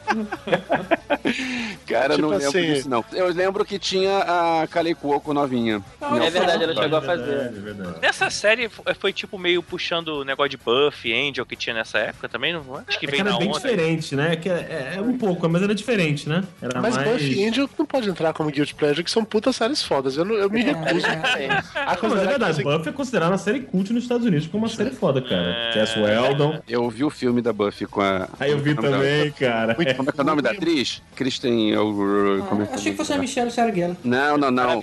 A Michelle Saragana era na série, na, no filme original era outra atriz. Christian Swanson. Christian Swanson. Isso, isso. É, nesse filme muito ruim. E tem o Dylan. O Dylan do Barra do Baile tá nesse filme. E fala- aliás, Sarah Michelle Gellar que é casada com Fred Prince Jr. até hoje. É Olha, verdade, E, é e publicaram uma selfie essa semana dos dois, depois de muito tempo juntos. É, tinha outra série chamada Greek, que essa se passava já na faculdade, e que Greek era porque era realmente a frat house da faculdade. Então era o esquema dos caras pra entrar numa frat house, e eu gostei porque foi a primeira série em que eu vi acompanhando o universo de faculdade e fraternidade que eu só via em filmes. Porque em séries de TV raramente mostrava. Ficava naquela parada de escola, e a época de faculdade eles tentavam meio estender o lance de escola pra não perder de repente aquele público adolescente que via. Era muito raro você ver uma focada naquela zoeira que a gente assistia. nos Em filmes. filme a gente só vê as festas e o trote. Então, em Greek era isso, basicamente. A série inteira de faculdade era sobre festas e trote. Pegação, putaria, festas e trote, era isso. Alma foda-se, não tinha, era só pegação, putaria, mas era bem legal, era série bem legal. E uma que essa era a minha favorita e foi durante muito tempo, que é o Friday Night Lights. Porque essa juntava duas paradas que eu curto muito, que é série adolescente e série de esporte. Friday Night Lights acompanhava é, um time de futebol americano de uma cidadezinha do interior do Texas. E aí era o novo técnico desse time que ia pra lá pra cuidar do time e tal. E aí a gente via, ao mesmo tempo que via as relações do técnico, da mulher dele, da filha com a cidade, a gente via as relações do pessoal que integrava o time. E tanto as relações pessoais como as relações familiares, relações entre o time e tal. E era muito, muito, muito foda. Eu curto série de esporte que quando acaba você fica assim, você acredita naquela parada de que a união faz a força, que podem lutar pelo mesmo objetivo, saca? E essa era uma dessas séries. Se vocês nunca assistiram essa, eu recomendo muito. Essa eu nem considero é, Guilty Pleasure, tá? Eu queria só colocar na lista pra poder falar bem dela. É, Friday Night Light tem duas coisas que eu gosto muito, que é sextas-feiras e noites. E o nome era esse, porque todos os jogos aconteciam sempre na sexta-feira à noite. E era muito legal, porque assim, o time começa perdendo. Então, todo episódio meio que começava com. Tinham cenas, pelo menos, do técnico dirigindo o carro, indo pra escola onde ele era o treinador, escutando no rádio do carro os programas de esporte falando mal do time. Porque a cidade inteira respira futebol americano, respira aquele time daquela cidadezinha, entendeu? E é tudo até os caras chegarem na chance de conseguir eventualmente conquistar o título nacional. E, porra, é muito foda, sério mesmo, é uma série muito boa. Recomendo fortemente essa.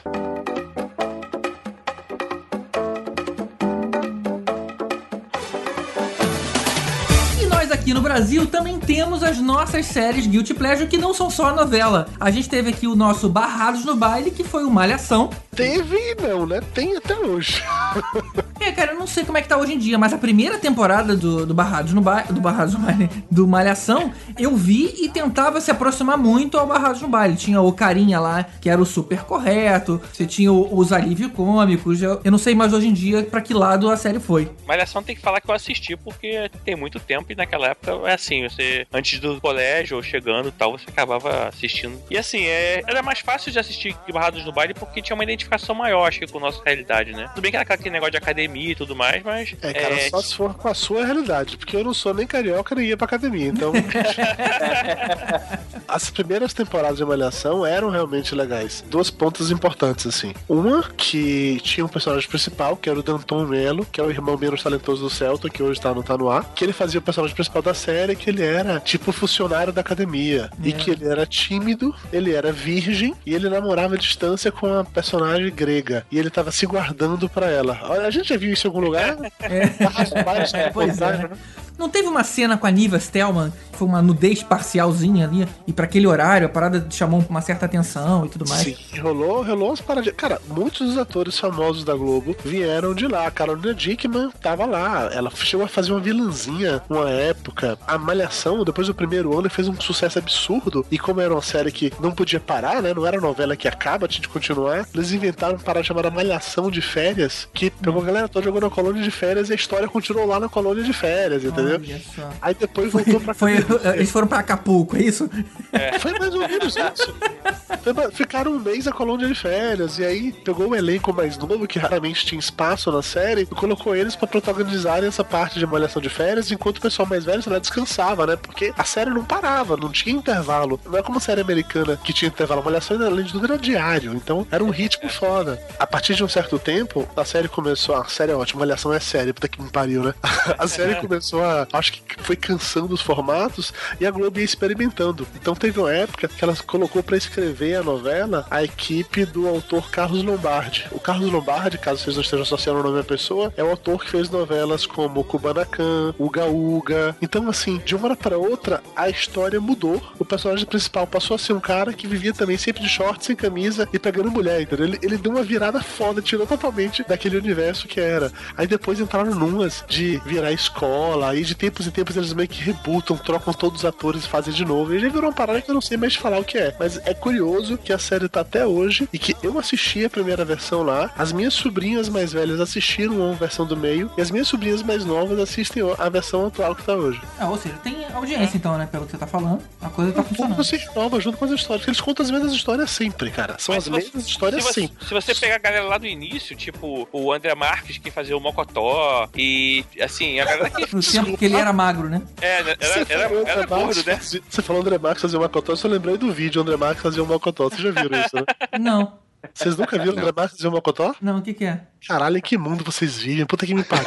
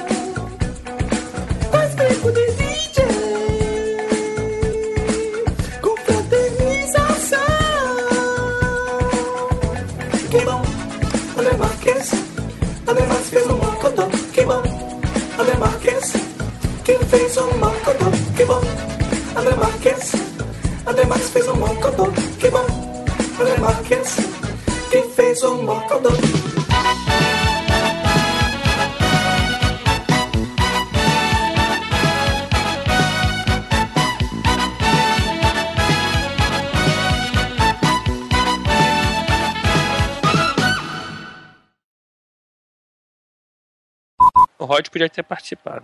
Eu não vi Glee, porra. Ah, não mete essa, Rod. Olha, Não mete essa. Rod. Orgulho bato no peito que eu nunca vi um episódio desse negócio, cara. É, aí o cara todo bonitão vai falar do quê agora? Pretty Little Liars. É. Eu não vejo. Homem não vê essa porra. Ah, tá na hora de eu falar minha. Ah, posso falar? Thriller Irons. Pô, hoje, hoje tinha Robert Plant. Nada a ver a gente aqui. Onde é que tinha? Deve estar show, tendo o show, Robert show. Plant agora, sabe? Aquele menino que cantava no Led Zeppelin. Não, eu sei quem é, mas o que? Passa na TV ou show de verdade? Não, ao vivo, aí perto da sua casa. É, não, não. olha só. É. Não fiquei sabendo. Pois é. Eu podia estar assistindo o BBB, hoje tem eliminação e tô aqui. Olha aí, olha só. Cara, ô, Dudu. Viu? Ele Dudu, tá no Oi. espírito do podcast, Eu eu, não. assisto, eu assisti todas as edições do BBB, incluindo os cinco anos que eu morei fora do Brasil, que eu assistia pela Globo.com, mas essa foi a primeira que eu não vi, cara. Beach, please. Eu trabalhei no Big Brother. Ah, é cara. verdade, é verdade. Eu É fiz verdade, eu cinco edições. Eu adoro, o reality, eu adoro reality que eu show, não cara. assinei pay-per-view, velho. Eu já assinei pay-per-view, cara, e Eu assim, assinei eu assisto vários reality vezes. shows. GG, você trabalhar no negócio não é exatamente é, o Guilty guilty pleasure. pleasure. É, na É verdade, eu tipo, quero- é tipo quando eu tive que ficar ouvindo é, Chitãozinho e Chororó pra tirar evidências porque pediram pra tocar num casamento. É trabalho. Não, mas eu quis dizer que eu entendi a É. fundo. Gustavo, bitch, please. Tá bom, tá bom. Don't kill my vibe, please. Don't kill my vibe, bitch.